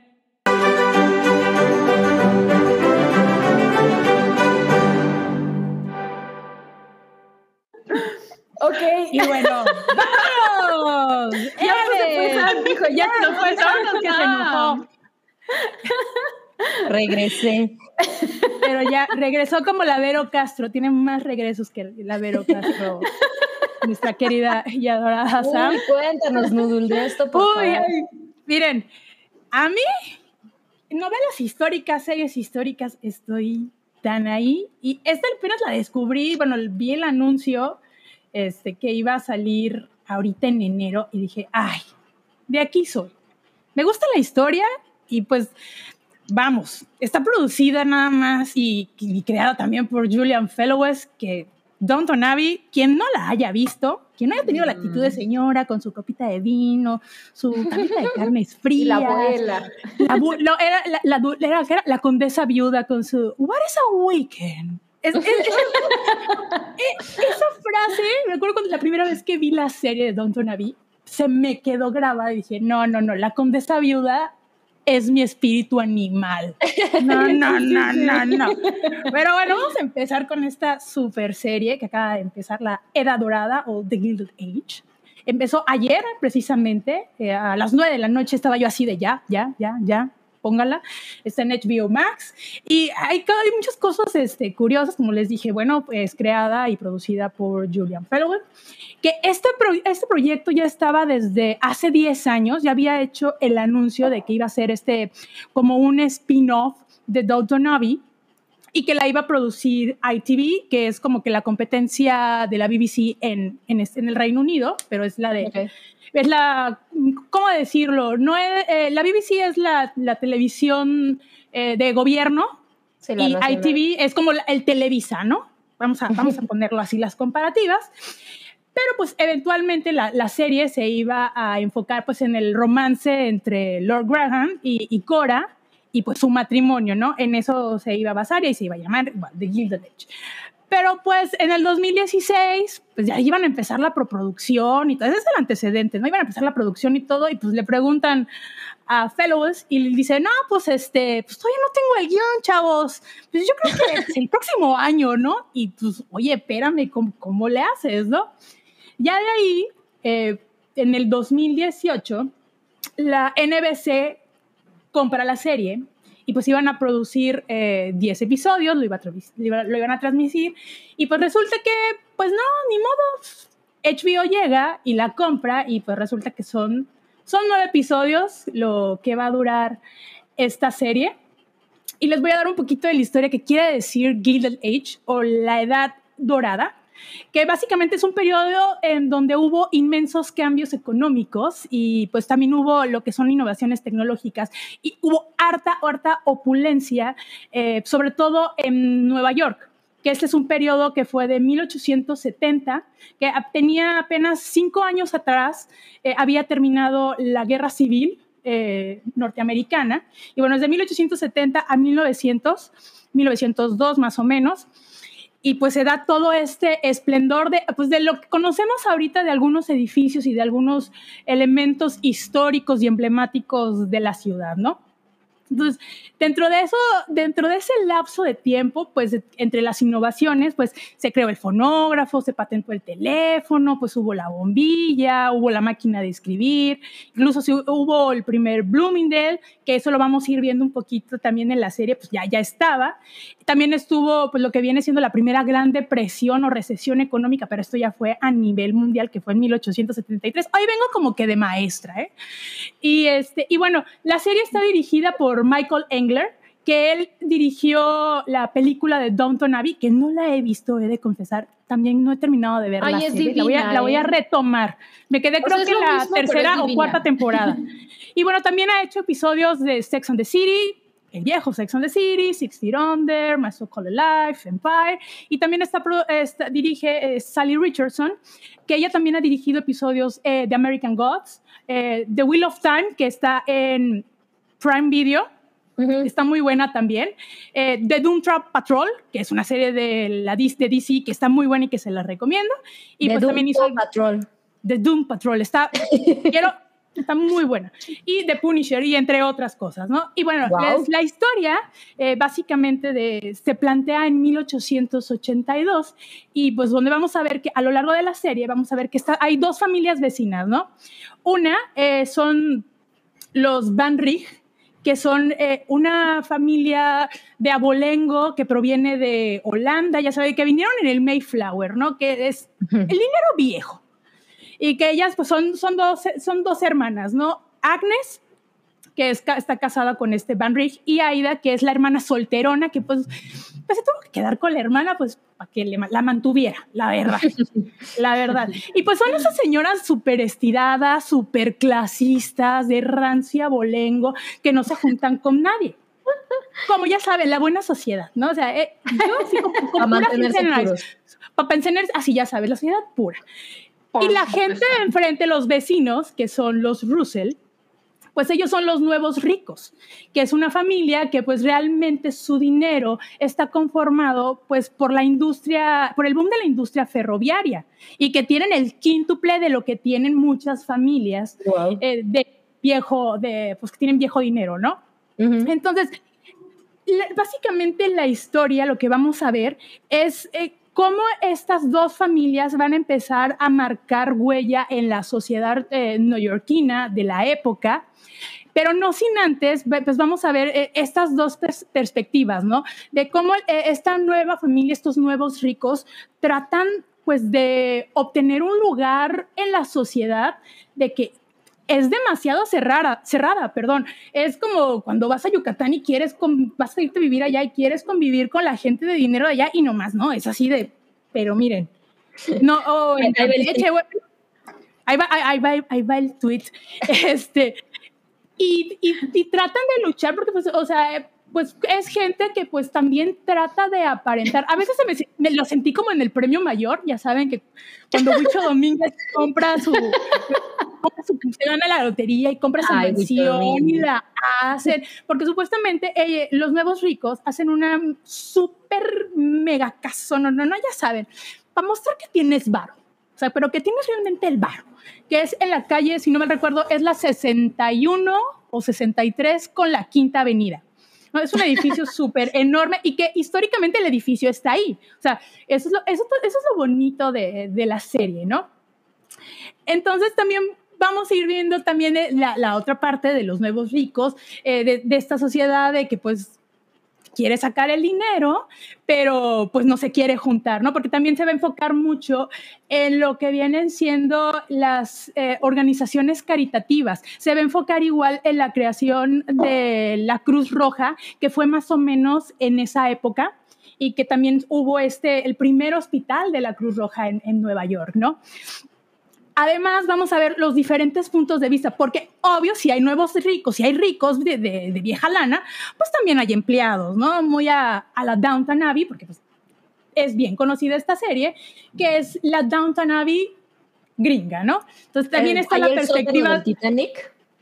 ándale, está el sótano del Titanic, no con personajes tan empáticos como la de Downton Abbey, pero creo que ahí se van a ir, eh, pues tratando de obtener nuestro corazoncito uno que otro, ¿eh? La, la verdad es que hay una escena inicia cuando salen los, los mayordomos y se saludan, ¿no? Pero ya saben el gesto de hola y el otro hola.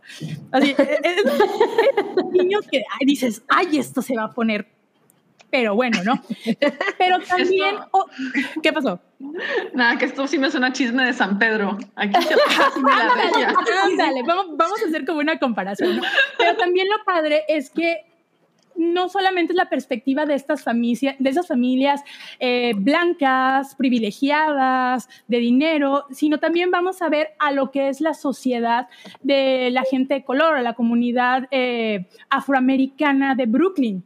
Porque hay un Mm. personaje clave que es uno entre los principales, porque ya saben que estas series tienen como mil, ocho mil personajes y que todo, de todos te enamoras y te encantan y, y te fascinan y ya no sabes ni a cuál y cuando uno sufre, tú sufres. Así, ¿no? Y bueno, e- e- esa es la parte tan, tan bonita de, de la serie. Y también es, es esa parte de ver cómo se transforma la, la sociedad eh, norteamericana. Como les digo, al llegar estas, eh, al estar esta sociedad del, del dinero, dinero viejo, que son europeos y que tienen una perspectiva del- de la vida muy diferente, pues el llegar el, el viejo dinero, o el nuevo dinero, perdón, es como que es imponer una nueva moda, por así decir, o una nueva era de la cultura eh, norteamericana o, o de, Sí, su, de su sociedad, ¿no? Es también es, es imponer eh, unas nuevas, eh, y nuevas costumbres sobre, sobre, las, vie- sobre las viejas, ¿no? Escuchaba igual el podcast, porque hay un podcast de acompañamiento de la serie de HBO que está Mm. muy bueno, que en, la- en el primer episodio estuvo Julian Fellowes y él comentaba de que, pues, y es cierto, hay mucha gente de dinero, herederas gringas, millonarias gringas de la época, que se casaban con herederos o, o con chavos de Claro. supuesto dinero de europeos, nada más para salvar a la, a la herencia de la familia europea. ¿no? O nada más para tapar el ojo al macho, porque también tocan así el tema. Ya sabes, no puede faltar el tema LGBTI. Hoy sí lo dije bien. Le faltó el plus, pero hoy sí lo dijo bien, porque luego se me olvida que la comunidad, y bueno.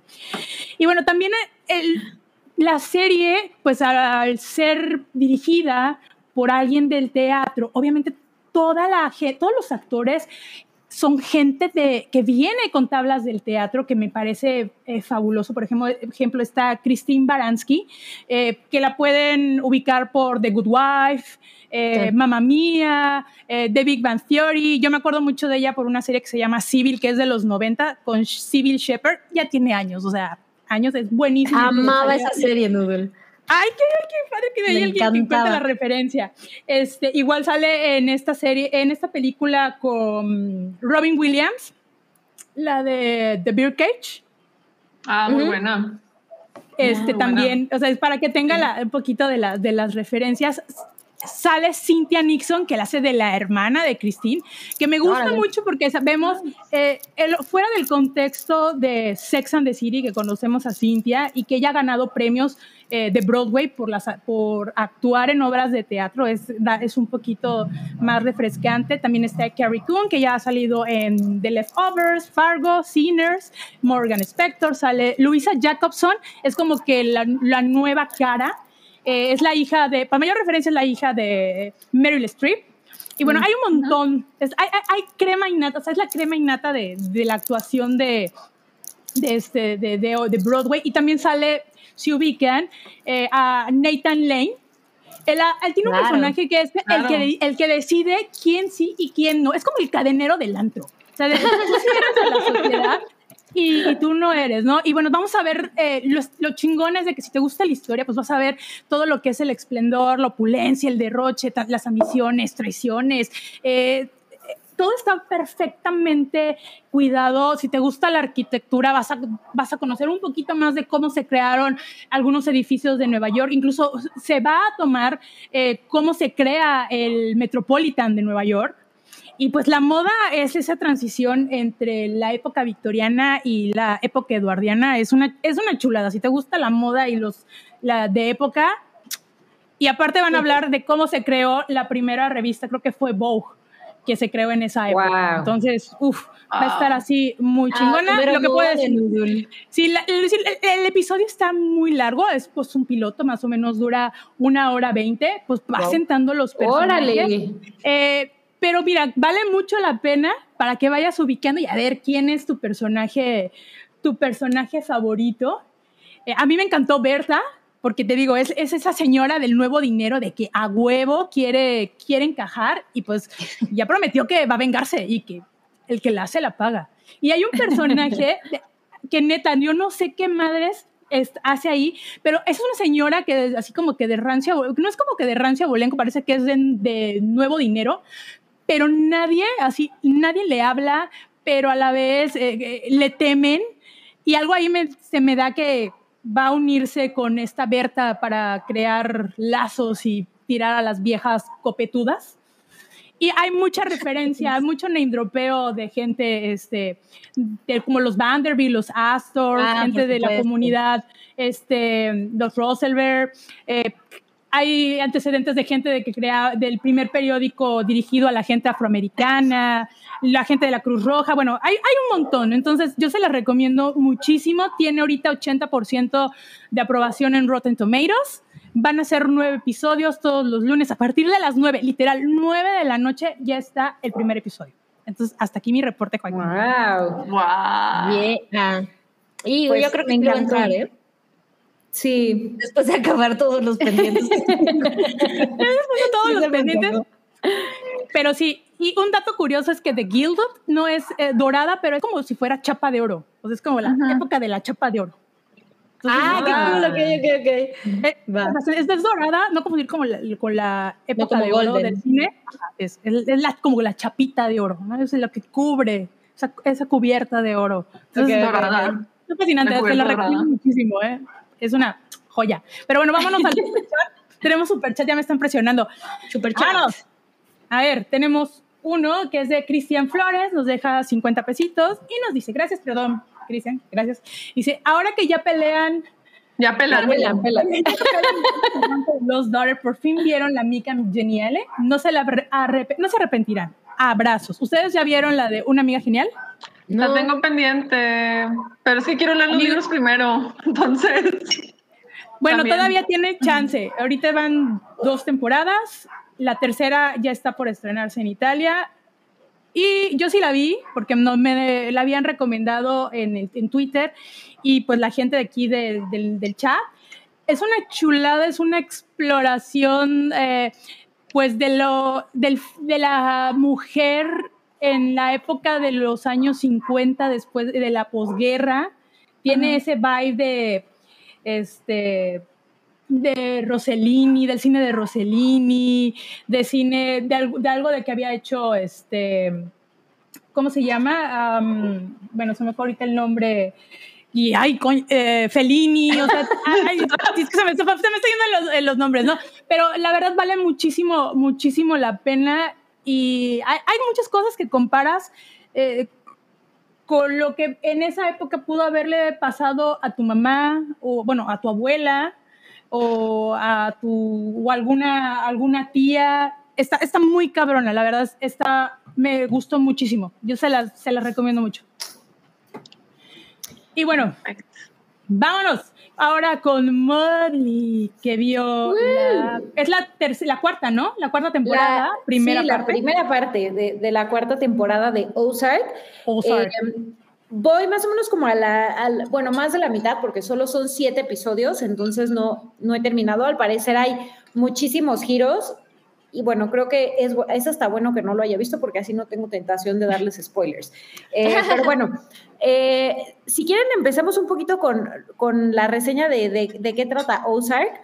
Eh, Ozark, para los que no han visto la primera temporada también, trata de una familia eh, que, al- que se muda a este lugar que se llama Ozark, que tiene eh, muchísimos lagos, eh, y por circunstancias de lo que hacía Jason, el personaje de Jason Bateman, que es Marty, si no, si no, ay Dios mío, no y así de ya, desde ahorita fallando el, el, el- el papel de- del, digo, el nombre del personaje principal. No, no es cierto, a ver. Entonces, eh, por circunstancias de la vida, eh, termina involucrándose muy de fondo en lavado de dinero, ¿no? Él es súper bueno con todo el tema que, que- que tiene que ver con, con las finanzas, eh, cómo hacer que eh, pues el dinero del el narcotráfico se, pueda lavar y pasar eh, de forma no detectada por el FBI y, la- policía. Y él es buenísimo en hacer eso, entonces eh, se ve involucrado en, en una red de, narcotráfico y entonces se va a vivir este lugar. Eh, la cuarta temporada, de alguna forma, narra su viaje en, en esta red criminal hasta el grado en donde ya son los segundos en mando, ¿no? Y, y por qué Guau. ahora me, me refiero como a, a- a los en plural, porque también involucra a su esposa, que es Wendy. Eh, y aquí voy a hablar un poco de, de los actores, ¿no? O sea, Jason Bateman y, y Wendy, que es interpretada por eh, Laura Linney, de verdad hacen un trabajo espectacular. O sea, ellos, eh, digamos que son eh, mucho de lo que vale la pena de la serie. Eh, y, y aquí eh, voy a mencionar algo que he leído mucho en internet, que es que la gente en realidad la compara mucho con Breaking Bad. Sí. ¿Y por qué? Porque es como esta familia que es súper, eh, que, que da una buena cara, que son realmente como, eh, pues alguien que no te imaginarías que trabaja en, en, en uno de los, eh, de las redes criminales más buscadas por el FBI. Y al final, pues, trata mucho como de esta... digamos, do- doble moral que tienen las personas, de la forma en la que una persona que aparenta ser súper buena para la sociedad y dona fundaciones y tiene como eh, distintas eh, prácticas para ayudar a su comunidad, tiene como esta sombra tan grande en donde se le pueden achacar tantos crímenes, tantos asesinatos, tantas muertes, etcétera, etcétera. Eh, y aquí yo quisiera decir algo para todas esas personas que, que la comparan con Breaking Bad, y es que sí entiendo la comparación porque al final trata de personas que aparentemente tienen vidas normales como las suyas, como las mías, que se ven envueltas en redes criminales muy grandes. Entonces entiendo la comparación, pero la verdad es que tampoco se me hace eh, una, comparación que, eh, digamos, sobrepase lo que es la serie como tal, ¿no? Eh, al final, creo que lo, que podrían tener en común es como esta caída del héroe, ¿no? O sea, como es, este protagonista que nosotros pensamos que va a ser el héroe de la historia y que tiene, pues digamos, ya, ya quizá por... Eh, hasta un sesgo que hemos de todas las historias que vemos, ¿no? En donde el héroe tiene este compás moral, pues en No usar claro. es el caso. Entonces, al final vemos cómo de pronto se van haciendo hasta los mismos villanos. Entonces, sí entiendo eso, pero creo que en Ozark hay un tema que se explora muchísimo, eh, que no es el caso de Breaking Bad, y es la familia. Toda la serie de en Rápidos y Furiosos? Como en Rápidos y Furiosos. la serie de Ozark se centra 100% en las consecuencias, bueno, 95% en las consecuencias que tiene este contexto en la familia. Y eso es algo de verdad que es increíble de ver y que, y que no nada más eh, tiene consecuencias con los Bird, que son eh, la familia del de, personaje de, bueno, de Wendy, este, de, de, Charlotte y de los protagonistas, sino también de, otros personajes, como es el de Julia Garner que de hecho ella ya ganó el, el Emmy por, por su interpretación. Eh, por ahí leí en algunas reseñas que ella va a ser recordada como uno de los más grandes papeles que hemos visto en la televisión contemporánea.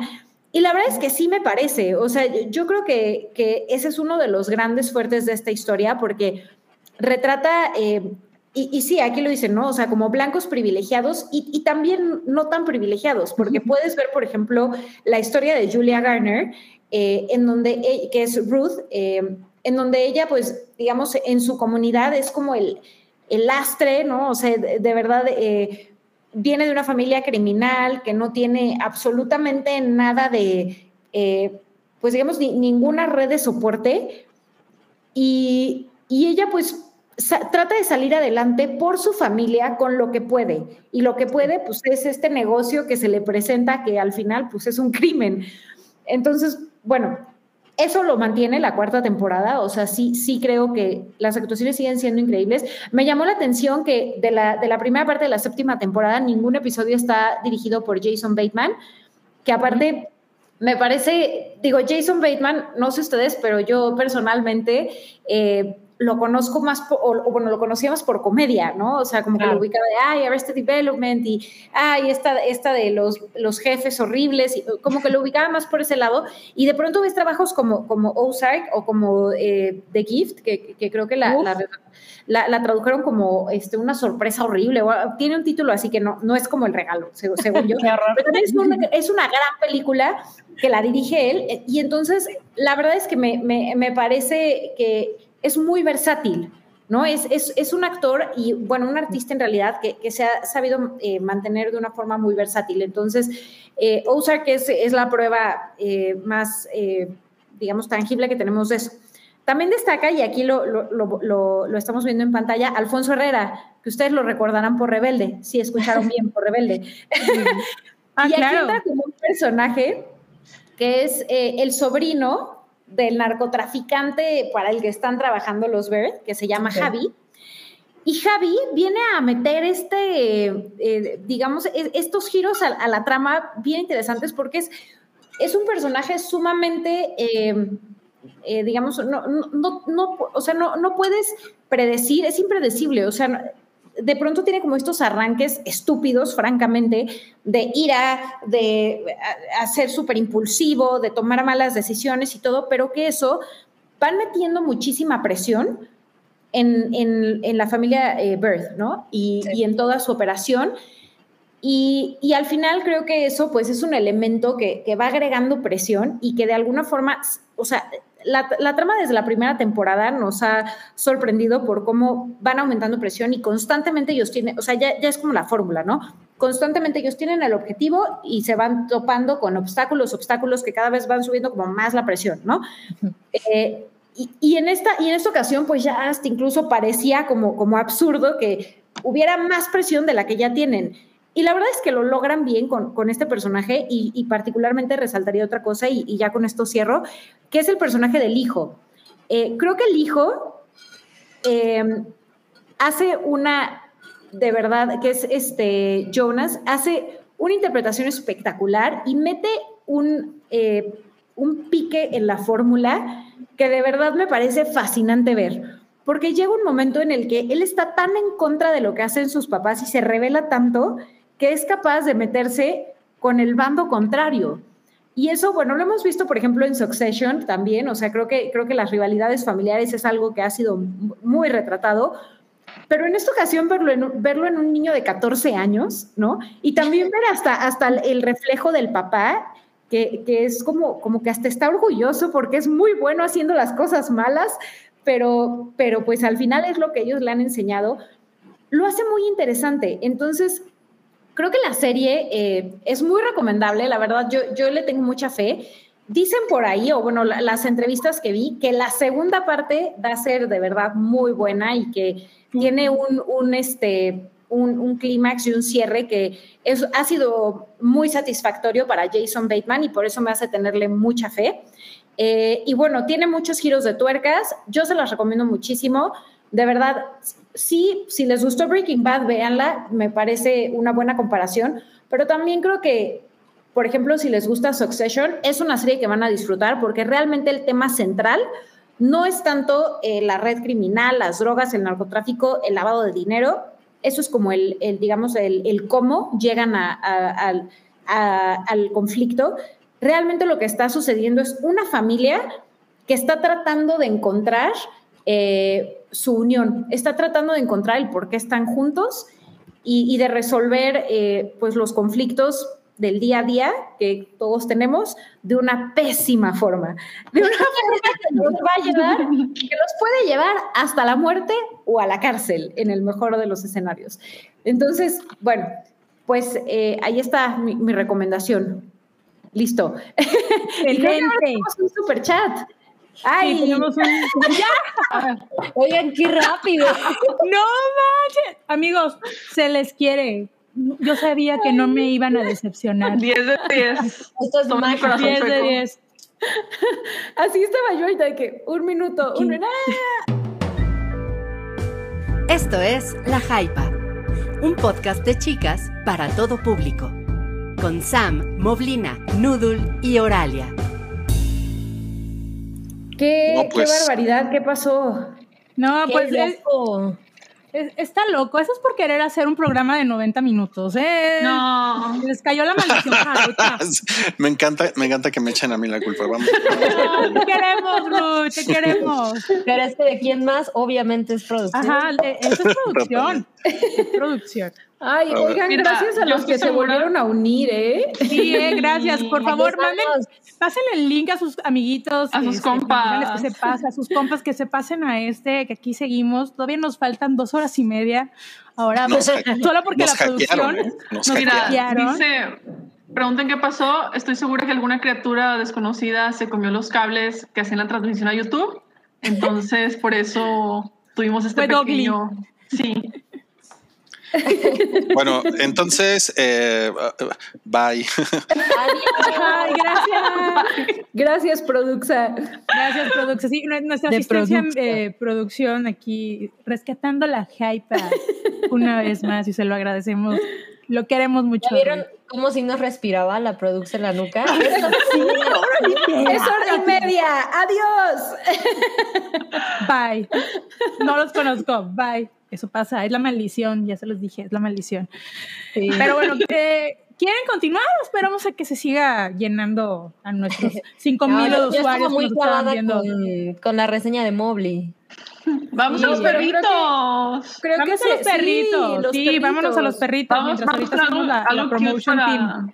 Ay, pero primero tenemos un super chat. Sí, a ver, ¿quién, quién gusta leerlo? A ver, Oralia. Está muy bueno. Porque pobre Oralia, le echan aquí de, al, ru- al ruedo así de, órale, échale. Nada, no hay pedo. Yo le entro, yo le entro. Entra, Madame. Tussauds.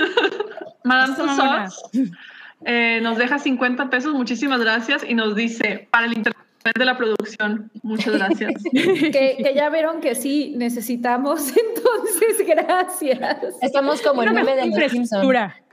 Sí. ¿Qué meme de los Simpson? Cuando se cae el sistema, el de. Ya sabes que nada más le cambian el nombre a. Es Easy Telmex, que es el aparatito. Lo de la de los Ah, ya.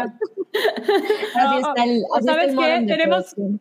Tenemos que conseguir como, no sé si, han si vieron IT Crowd. Hay un episodio claro. de esta serie británica que dice, This is the Internet. Así vamos a tener La el Internet, la cajita de Internet. Ay, pero estamos de vuelta, oigan. Estamos de vuelta y aquí estamos esperando a los, estamos regresando. Ahorita vamos a mandar un tweet para el link. Pero bueno, vamos a seguir. Vamos a estamos cerrar. Vamos a, y vamos a ir cerrando. Vamos a ir cerrando ciclos. Como Eso- dicen, hay unas eso- cosas que eso se no- abren. Ay, qué miedo. Eso es lo que me frustra de este, de este corte, o sea, no fue ni siquiera así como que, bueno, la mitad, además, o lleva- La mitad. llevamos para el cierre, preparándonos para, Fue, para ¿sabes qué? Fue como anticlimático. Sí, sí. Ajá. Fue muy Cero- anticlimático. sí, Cero timing. Cero Pero por eso timing. nos vamos a tardar. Ahora, Sam, vamos a poner este otro contenido tuyo. Vamos a subir, nos vas a platicar tu experiencia. Va, Pero vamos va. primero con lo de los perritos que nos comentabas offline. Uy. Tenías una, una amiga que Ay, había rescatado no. a cinco perritos, pero cuéntanos que están Sí, hermosos. mire, ya, ya saben que es este la hype y el hype servicio a la comunidad y pues, ¿qué quieren? Aquí el puro nepotismo y vamos a usar aquí. Sí. Pero bueno, no, no podía, no podía dejar de hacerlo. Sí, una, una amiga rescatista, pues bueno, ya saben que uno no para, ¿verdad? Cuando se dedica a eso, pues es triste, pero más y más y más. Y se encontraba estos perritos y evidentemente, como cualquiera nos podemos identificar, pues no es fácil, ¿no? O sea, todos no- nos mueve el corazón y, y- y todas queremos estar ahí ayudando, pero pues espacio, comida, dinero, etcétera. Entonces, la verdad es que esta, esta chica hace una labor increíble, o sea, tiene ahorita alrededor de 200 perros, y no les estoy hablando de que es alguien que tiene un terreno, una fundación, nada, ¿no? Te lo hace completamente este, a título personal, con todo lo que esto conlleva, eh, eh, y, y quien se dedique a esto o conozca, etcétera, lo tenga cercano, sabe que esto es el, eh, te cuesta dinero, te cuesta chamba, sí es gratificante por una cuestión completamente de- del agradecimiento de los perritos, pero es una cosa ah, es, es, es bien cabrón esto de, de, de tratar de echar la mano con la situación de perros, gatos y demás animales en la calle. Y pues bueno, la, la idea es el tratamos de echarle la mano. Sé que no hay duda, eh, tanto en el sótano como en, eh, en los riquillos de- del hype y la hypa, pues todo mundo tiene un corazonzote, eso me queda súper claro. Y ya El sé que old money, new money. Exactamente, hay de todo, hay de todo, Nudul. Y la clase trabajadora también. Está bien. Pero, pero no, la verdad es que lo, lo que yo le pedí a esta chica es que me compartiera algunas fotitos. Ella, pues no es que lo dudara, pero eran unos perrillos que fueron a botar a, ya saben, a un, a un basurero. Fue por ellos, al final están pequeñitos, ya se pueden dar en adopción, pero ahorita están todavía, este, ya saben, limpieza, baño, pulguitas, etcétera. Son cuatro ya, eran cinco, eh, ya encontré casita uno Qué bueno.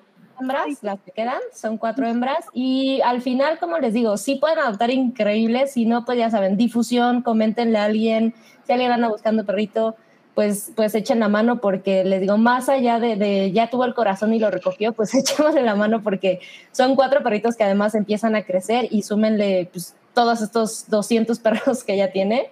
Este, pues aquí acudiendo al, al, al buen llamado social y, y vean nomás sus caritas, oigan, es que Ay, sí. Tan hermosos. a mí también me van a correr, pero no manches, están, se ven increíbles. No, y Y la verdad es que sí, y la verdad es que un, un perro, si es, bueno, los gatos también son grandes mascotas, pero un perro te quiere más de lo que se quiere a él mismo o a Muy ella cañón. misma. Entonces, Uy, no. Sí. de verdad el amor que dan es enorme y, y sí, si no tienen perrito, no se pierdan la oportunidad. Eh, se requiere paciencia, este... sí, paciencia, caminar mucho, pero vale la pena. Entonces sí, anímense y si no, compártanlo para que le, le encontremos hogar a estos perritos. Si Que tienen nos un ayude mes el hype con un tweet. Se les asegura, ya saben, por supuesto que se entregan desparasitados y operaditos y bla, bla, bla, bla, bla. Bueno, son hembras. Y pues quien le interese, quien pueda compartir, etcétera, aquí anda mi Twitter, los que ya saben, arroba somewome, y si no con el hype, etcétera, aquí andamos al pendiente, pero pues échenos la mano. Y vean las caritas Muy de bien. los- Además, ahorita si se quedan uno, mm, las bocas les huelen increíble a pura lechita. Ay, es que tienen, tienen un olor peculiar cuando están chiquitos y, su- y sus patitas todavía no huelen a tanto a doritos, chetos. Bueno, sí, sí, luego huelen como chilaquiles. Ay, sí. pero bueno, Échenle. pero ya saben, eh, vamos a retuitear, pues creo que todos vamos a retuitear el tweet de, de Sam. Ya saben, si alguien sabe que quiere adoptar un perrito, contacte a la amiga de Sam. Si no, pues darle el retweet al infinitum y vamos a tratar de hacer todo lo posible para que Sí, estas cuatro perritas sí tengan cuatro un perritos. lugar digno y que lo quie- las quieran un chingo. Sí, Pero al bueno. ratito ahí te los tuiteo porque todavía no lo pongo. Ah, perfecto, please. vamos a esperar al tweet. Entonces, vamos a seguir, chicas, que tenemos, ahora sí, después de este break, y ya, no, ya se reinició, se reseteó, ahora son otros 90 minutos. Así que tenemos, Se un año. tenemos 80 superchat. minutos más. 80 minutos más. Vamos con el super chat, este, señor productor. ¿No? ¿No? Señor Ah. productor. Ahí Muchas está, gracias. Santiago Herrera Terán. Nos manda 100 pesitos. Muchas gracias, Uh, Santiago. Llego tarde, pero como siempre con el amor quincenal para la hypa. Ay, queremos No. chisma. Pues No. ya no- falta una chisma, entonces ahorita nos aventamos la, la última chisma de la noche. eh, y gracias, Santiago, te queremos mucho. Diana Diana Salinas. También. Ay, perdóname, Oralia. No, dale, dale, dale. Yo Nos dejó le doy con otro. 50 pesos y nos dice, aquí mi aportación para que dure más de 90 minutos. Y ya pidieron Noodle Minuto. Recientemente vi Shrill y me divertí muchísimo. Un saludo a todas. ¿Así se pronuncia? Shrill, Así sí. se llama. Está en HBO. Es una chulada de serie porque habla sobre el amor propio. Es, está basado en las memorias de una escritora de Jezebel. Eh, y bueno, eh, está, está increíble porque este- esta chica es, sufre, bueno, no sufre, más bien, ella tiene pues un sobrepeso, pero ella se quiere un chingo y Ujú. Vive, el- eh, ya sabes, cuando sufre sobrepeso, porque yo viví sobrepeso, eh, eh, esa obsesión de la gente de querer cambiar y de que es que baja de peso, es que vas a verte más bonita Claro. Vas a estar más si sana. te y más sana si, si te quitas unos 10 kilos o también la gordofobia en su trabajo, o sea, explora mucho es, esas situaciones de una manera bastante cómica y bastante realista, son tres temporadas y aquí públicamente agradezco a Oralia porque me pasó el libro, que lo amé, me lo eché así poquito, me tardé como una semana en leerlo, debo de confesar, porque me entraba así el sueño, porque ya estoy viejita. llegar a los 40 ya, ya, ya es como que me ponte tu chal y un tecito. Pero realmente me identifiqué. Pasar de los 15.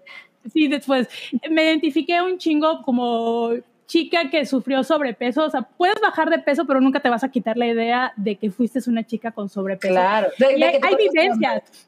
Hay vivencias en donde, tanto en el libro como, como en la en la serie lo expone, ¿no? Eh, la ropa, de que fue, por ejemplo, la producción fue difícil conseguir la, la, la ropa, ¿no? Y, y, es uno de los puntos claves porque su ropa es, es muy de colores vivos, son, son alegres, todo lo contrario de, de, del estereotipo de, de, de, cierta época de que, ah, no, te tienes que vestir con ropa de señora o porque para muy esconder oscura, el cuerpo. para esconder el sobrepeso. Y no, y ella vive su sexualidad a tope, pero también tiene como que ciertas, eh, eh, pues, miedos, pero como que los va, ella eh, a través de estas tres temporadas, pues lo va afrontando y creo que el final a muchos no les gustó, pero siento que deja un final abierto que es muy realista. Entonces, se la recomiendo mucho, son ocho episodios por temporada eh, y ah, se la avientan super. en un día. Está así chiquitita ay, y van a hablar wow, es este ay cómo se eh, y la chica que actúa Eddie Bryant. eh, sale ajá ella sale en Saturday Night Live y es una joyita joyita. Entonces se la recomiendo mucho. Muy bien. Y bueno vámonos. Hay otro super chat es ¿Sí? que ¿Hay otro? ¿Hay otro? al parecer un super ah, es que chat se que se perdió chispas. Eh, ah el de, hay, hubo uno de la NFL que les preguntar ah, a Sam. exacto de Sam. Era Alfonso, sí. sí, porque vi que era el buen Alfonso. Ah, No Sí, sé si sí lo siguió el video, pero Sí, eh, más o menos recuerdo que decía de que era para Sam, no sé cuánto nos dejó, pero aún así te agradecemos la persona. Alfonso, que gracias, era, ¿verdad? Alfonso. Este, nos preguntaba si Sam iba a hacer algún comentario de la NFL o nada más iban a hablar, eh, pues ya sabe, los señores de los juegos. Pues, eh, mira, sí, sí puedo hacer un comentario rápido. La verdad es que, para variar, pues no, no llegaron mis equipos, pero... eh, tampoco. Sí, ah. Miren, de equipo de familia, pues son los vikingos, entonces uno está acostumbrado a, a- a la, a la decepción. Y otros equipos, pues sí han llegado otras veces, pero los Santos es como tal. Y, y- y yo, yo funciono de esta forma, es como de, bueno, este equipo no llega, este equipo no llega. Entonces, de los equipos grandes que siempre llegan, porque, porque a veces no llegan, sí tengo, la verdad es que Green Bay le tengo mucho, mucho cariño. Ah.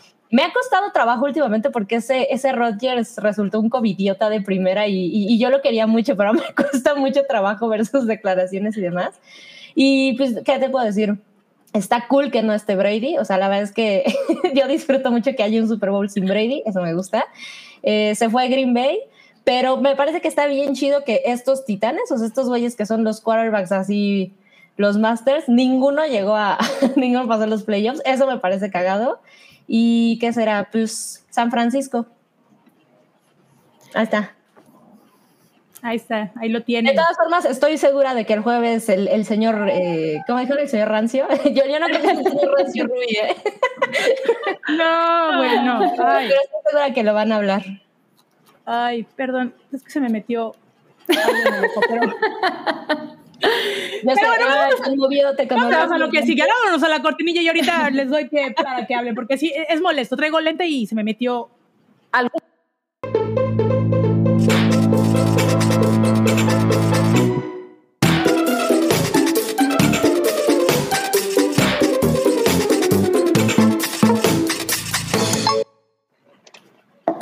Eh, Eh, ya.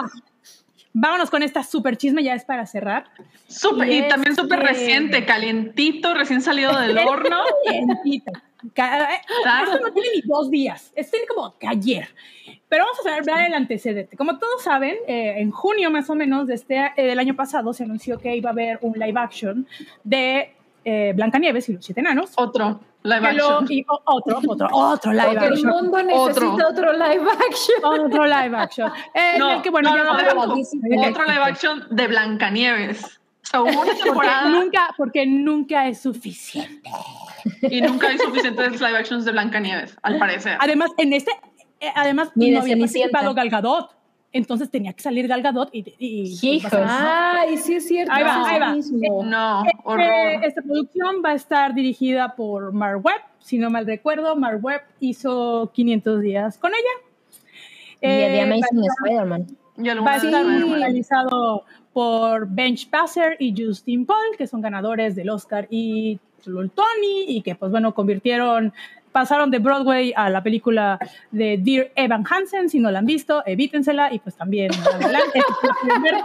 y bueno, Wow. y, y en ese Hey. tiempo, pues habían anunciado que Rachel Ziegler, que es María en West Side Story, pues va a ser Blancanieves, ¿no? Y pues bueno. Oye, y ahora que me estás diciendo que es musical, me preocupa mucho Gal Gadot. Pero bueno, Porque puede, si ya por sí es muy La mala. magnánica, la magnánima Gal Gadot y la multifacética Gal Gadot puede hacer lo posible para poder cantar. Si no, está el autotune, no se preocupen.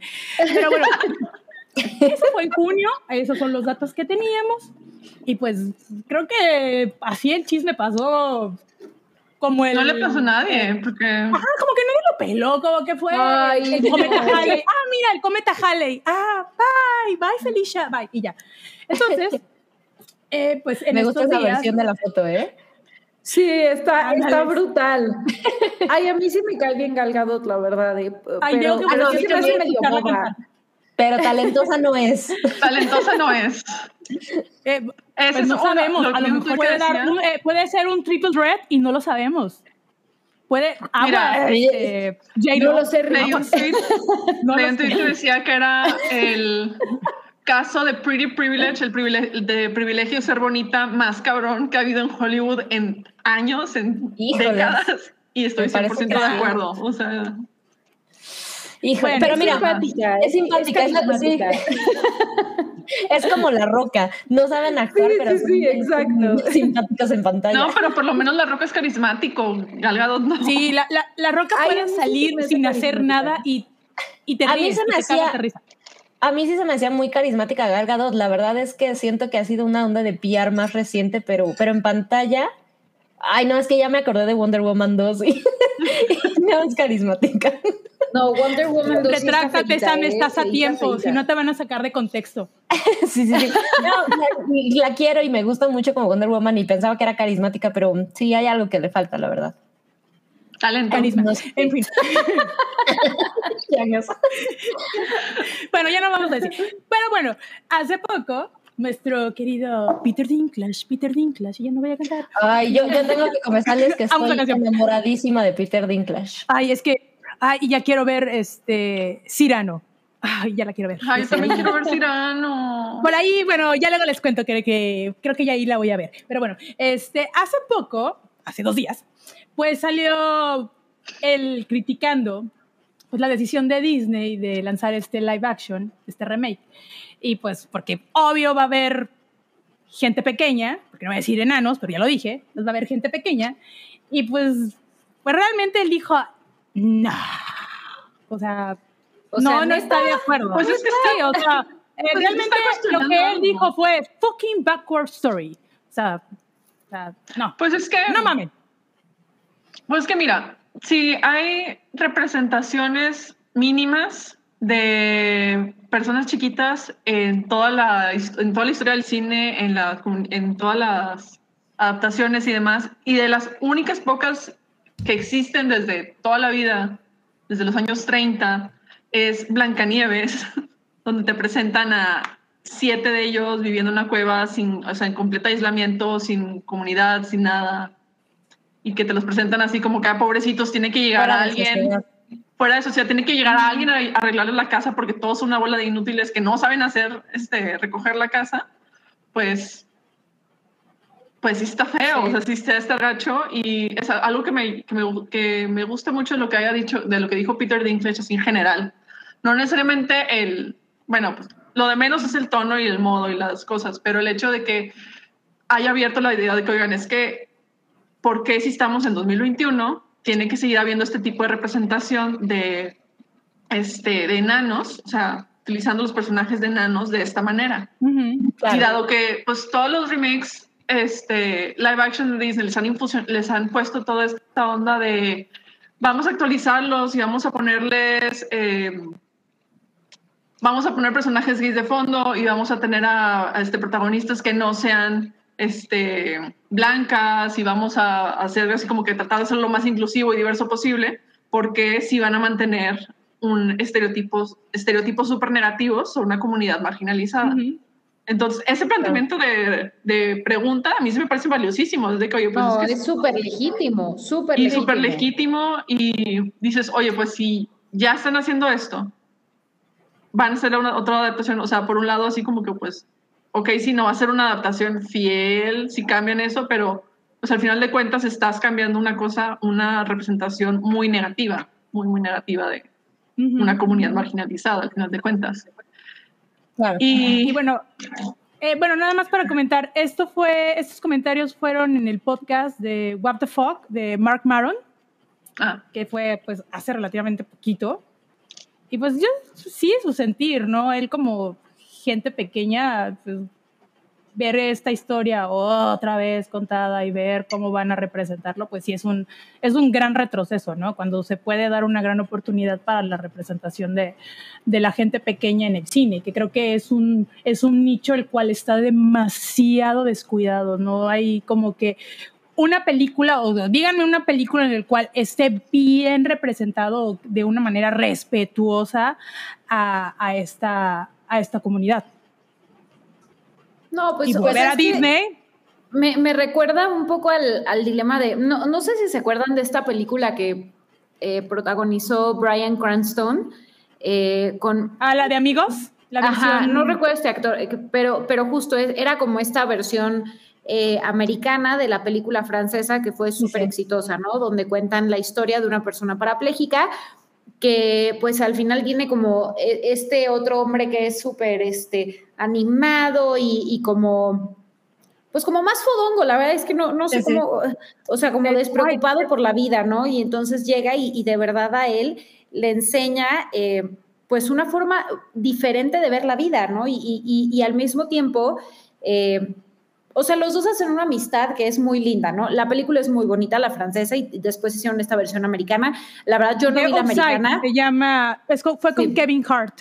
Ah, Kevin Hart exacto, hizo sí. el Oh, sí.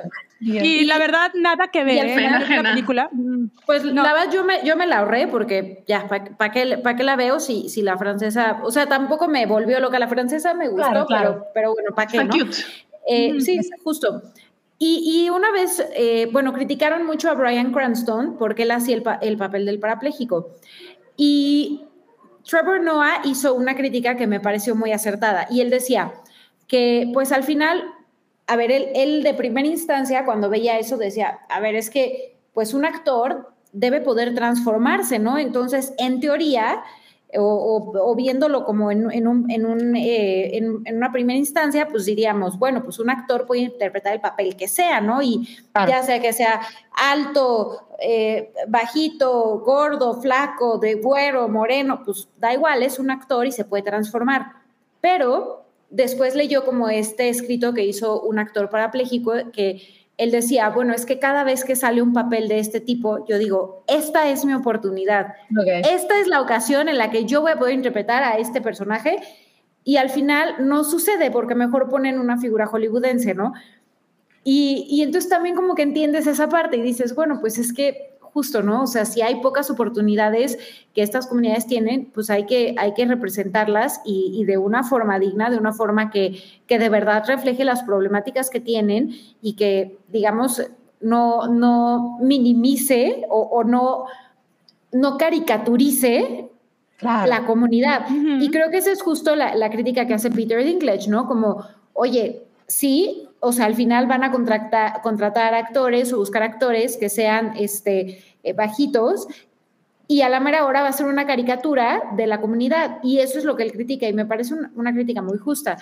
Disney Pues ya respondió y dijo que, que, que no, que, que ellos lo que están buscando es darle como una reinvención al cuento y, y que, a- o sea, un poquito diciéndole a Peter Dinklage como, espérate a ver el producto y, y Y ya- vamos y a hacer algo diferente. No va a ser una caricatura, va a ser algo diferente.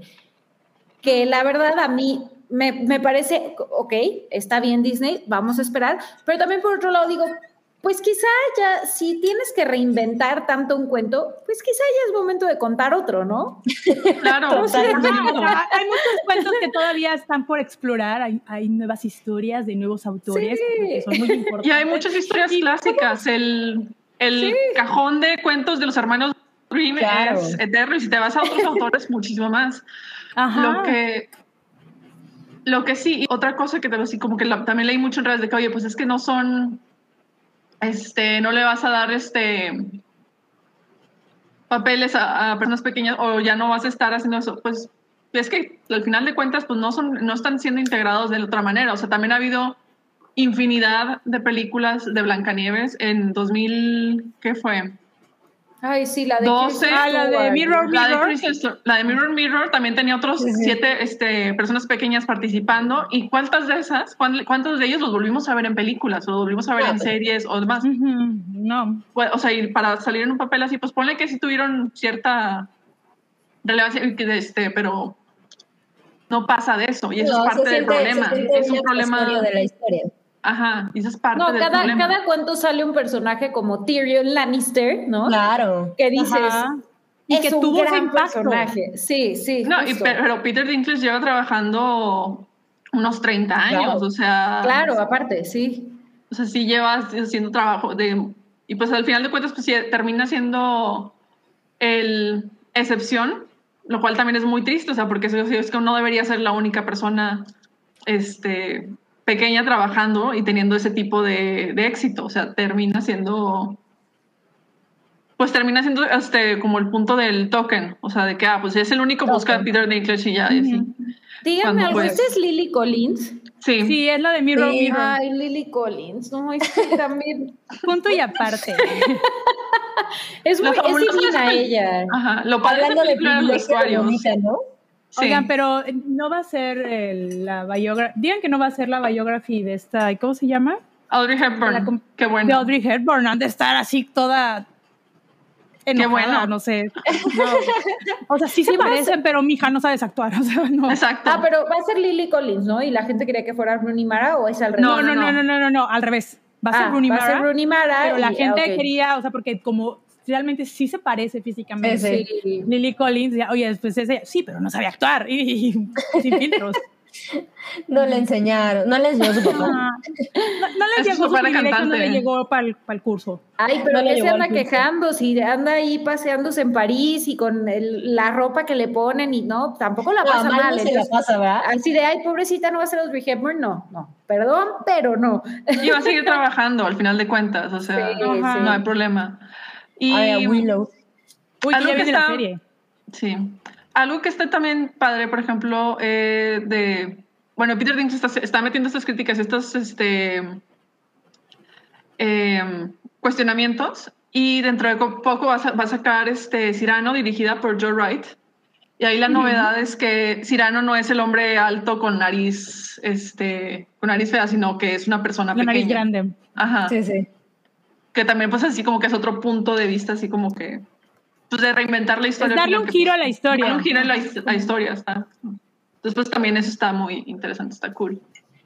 Sí, pero mira, yo, yo, yo la verdad es que sí rescato un poquitín, o sea, me quedo con, definitivamente me quedo con la conclusión de Mobley en el sentido de, por supuesto, si, si, si te está generando tanto problema y, y tienes que reinventar tanto una historia al grado de que se siente muy distinto a la original, no aporta, bla, bla, bla, es... ¿Para qué? O sea, ya sé, tenemos tres películas preguntándonos por qué Disney sigue queriendo hacer live actions, ¿no? Sí. Porque a nivel económico tampoco es como que esté probado que sea un exitazo, ¿no? Por supuesto No que no es un rentables. fracaso, pero, pero Para, bueno. para renovar Pero- el copyright. Sí, sí, exacto. Al final se Ay, sí. a ese tema. Para renovar el ¿cuál es copyright. porque- Hubo una, ¿no? Winnie Pooh ya va a ser libre, Es que ¿no? Winnie Pooh, el cuento, No, pero no la de Disney. el cuento de No, no, Winnie Pooh, el personaje Winnie Pooh, ya pasó a ser de dominio público. Porque ya pasaron, no me acuerdo cuántos Ujú, cantidad de años. 100 años. 100 años. Entonces, pues ya es de dominio público ese, esa historia, ese cuento. Pero si lo quieres adaptar, o sea, por ejemplo, eso te permite a ti adaptar el- la historia de Winnie the Pooh como quieras. Pero si agarras la caracterización que tiene Disney, ahí sí es donde te puede caer los policías del copyright y meterte el una muñequito. mega de... Ahora que haya Winnie Pooh, un crossover con Paddington. Eso lo quiero ver. Ay, Yeah. ese, ¡Ah, sí! ese es otro Por de, de favor. mis objetivos de esta semana, ¿eh? Ver Paddington. Y, Como y la Mowgli. 2 está en HBO Max, ¿eh? La acaban de subir. No, O sea, pero te vas ya- a enamorar, Mobley. Te vas a enamorar. Y, y llevo no sé Mañana cuántos días consultando la cuenta en Twitter de, de, este, llevo tantos días poniendo a Paddington en las películas. Photoshopeando. Sí, sí, sí. Increíble. Todos los días lo veo y es como, y, y no he visto la película, entonces la, la veré pronto. Me les- urge, me urge conocer tu, tu reseña después de que la veas, Mobley. Sí, total. Bueno, chicas, no las quiero interrumpir, pero ya no está corriendo la producción. Ya siento la producción aquí. Está respirando en la nuca. Ya me está respirando en la nuca. Este, pues ya nos vamos. Ya nos Ah, vamos. Ya nos Vamos. Según había unos avisos. vamos. Ah, mira, hay dos avisos. Tenemos dos avisos. Ay, Uy, qué qué? Eh, ahí veo el nombre de Oralia. Por favor, Oralia, el, por favor, los honores. Lo que pasa es que eh, la colectiva Las Bengalas de San Luis Potosí nos, este, ha estado trabajando durante el, año pas- durante el año pasado para traer diferentes tipos de cursos y talleres en línea a todos. Y el año al finales del año pasado me invitaron a mí a hacer este, un taller de crítica de cine. Y nos, este, nos fue muy bien, estuvo muy padre. eh, este, éramos poquitas, pero aprovechamos muy bien todo el tiempo y, y demás. Y pues ya nos, este, me invitaron otra vez, digo, "Oye, pues ¿quieres dar otra segunda edición del, del curso? Así como que repetirle más. Les dije, claro que sí, por supuesto. Y vamos, ya lo estamos este, promocionando. Empezamos en febrero, el, creo que el 18, 19 de febrero, lo que caiga, 18 fe- o 19 de febrero, lo que caiga en jueves. Este, y pues ahí vamos a estar, ahí vamos a estar trabajando. Y pues la idea de Si esto- alguien se quiere, se Ajá, quiere la idea de- animar por ahí. La idea de este, ta- de este taller es que te animes y te, pues te animes a, escribir, a, a hacer crítica de cine, no necesariamente escribir, sino si lo tuyo es más hacer videos o demás, pues así, lo, pues partas de algún punto y pues más que nada, pues que te animes, o sea, que te animes y que pues pienses, este, pienses de manera crítica respecto a todo lo que consumes. Qué increíble este. Y escribir es Increíble. Tan delicioso, de verdad. Sí, Es, Es una catártico. cosa que te hace estructurar tus ideas, conocerte más. Es de verdad increíble. Qué, qué- Sí. qué gran recomendación, Oralia. sí. Por cierto. Santiago Herrera le manda saludos a Dulce. Del A Dulce, mireles. Ay, Hermosa. para que les lleguen sus saludos. bueno, este es el primer anuncio. ¿Cuál es el segundo anuncio, producción? Si nos puedes dar. o- Aquí hay otro. ¡Ah, Dios mío! Juan Gabriel habría criticado. Información que cura, ¿eh? Hasta hubieran hecho un dueto. Uf. Ay, Juan Gabriel jamás habría criticado a Taylor Swift. Gracias, los Carlos. Gracias, Carlos joya. por este Sí. gran tweet que nos Sí. aventaste. Sí, nunca, nunca habría criticado a Juan Gabriel a Taylor Swift. Tienes toda la razón. Así. Ni, Oigan, los- ni antes de irnos, topa. Ni la topa, Sí. ni te güey. Sí. Oigan, tenemos un, un super chat antes de irnos. Es de Diego y Manol. Eh, nos deja 50 pesitos y dice, no sé si ya lo mencionaron, el príncipe del rap sí está en HBO Max. Hay que buscarlo como The French Prince. Prince. Saludos. Y ¿Qué efectivamente, pasa, sí, aquí está. Perdón. Uy, Ah. muy bien. Pero, pero vean, es que vean nomás eso, o sea, ¿quién va a buscar el príncipe del rap en México como de Fresh no, Prince? como favor? Prince, o sea, no. Pasaremos Y su- lo busqué en Amazon así y no me pareció, ¿eh? Se me puede Hay que- buscarlo en No, HBO. hay que robar a, a HBO Latam. No, no, no. Sí, Sí, no, no, no, no, no. ¿Cómo va a ser? ¿Qué es eso? Cachetada así. Miren, Netflix no tendrá nada, pero al menos siempre sabe que le estás hablando. Así es. Y contesta. Ay, pero la Pero verdad, bueno. el contenido de HBO, híjole. Sí, no, no, no. y no. está subiendo, se está actualizando todos los días. Pero bueno, chicas, es hora de irnos. Ya, ya nos está cantando la familia Telerín. No Oralia- queremos que nos corran otra vez. Sí, otra Sí. vez. Oralia, muchas gracias. Muchas gracias a las tres. Ya te extrañábamos. Qué bonito estar de vuelta y qué bonito leerles Sí. a todos los comentarios y escucharlas y excelente manera. Ya inició mi año finalmente después de esto. ¡Eh! Eso. Mobley, muchas gracias. Ay, le, das un a beso a. Paul, por favor, y un abrazo. Sí, Ama a tu perro, ya lo quiero conocer. Bendito Dios. Este, el día que nos conozcamos lo voy a llevar para que lo apapachen todas. Y veré Paddington Me lo voy a robar. para, para la próxima. Te, te lo doy. No, no te lo tienes que robar. Pero, No es cierto, pero no es cierto. catafixio, cuatro perras por uno. No, no es cierto, no es cierto. Este, veré Paddington para la próxima. Sí, para, para con ¡Yeah! ustedes. Excelente. Va a ser temático de Paddington, todas con su sombrero Sí. rojo, por favor, y su gabardina. Va. Y bueno, Sam, es que te pusiste morra, pero Sam, sí, soy amor. Las quiero mucho, las extrañaba. gracias Qué gusto que nos acompañaron. Muchas gracias a los que nos persiguieron además. Oye, sí. A, a todas, a todas las que nos mandaron cariñitos, a todos los que nos mandaron mensajitos. Muchas gracias y nos vemos en 15. Y bueno, yo soy Noodle, me despido. Ya, sí, ya, bye. Vámonos, vámonos, porque Vámonos. si no, Aquí ahorita van a nos quedamos. Vámonos, producción, éale, vámonos, bye. Nos vemos el próximo, ma- en dos martes. jueves. Bye. Bye. La Hypa es parte de la familia de podcast del Hype. Obtén contenido exclusivo en patreon.com, diagonal el Hype.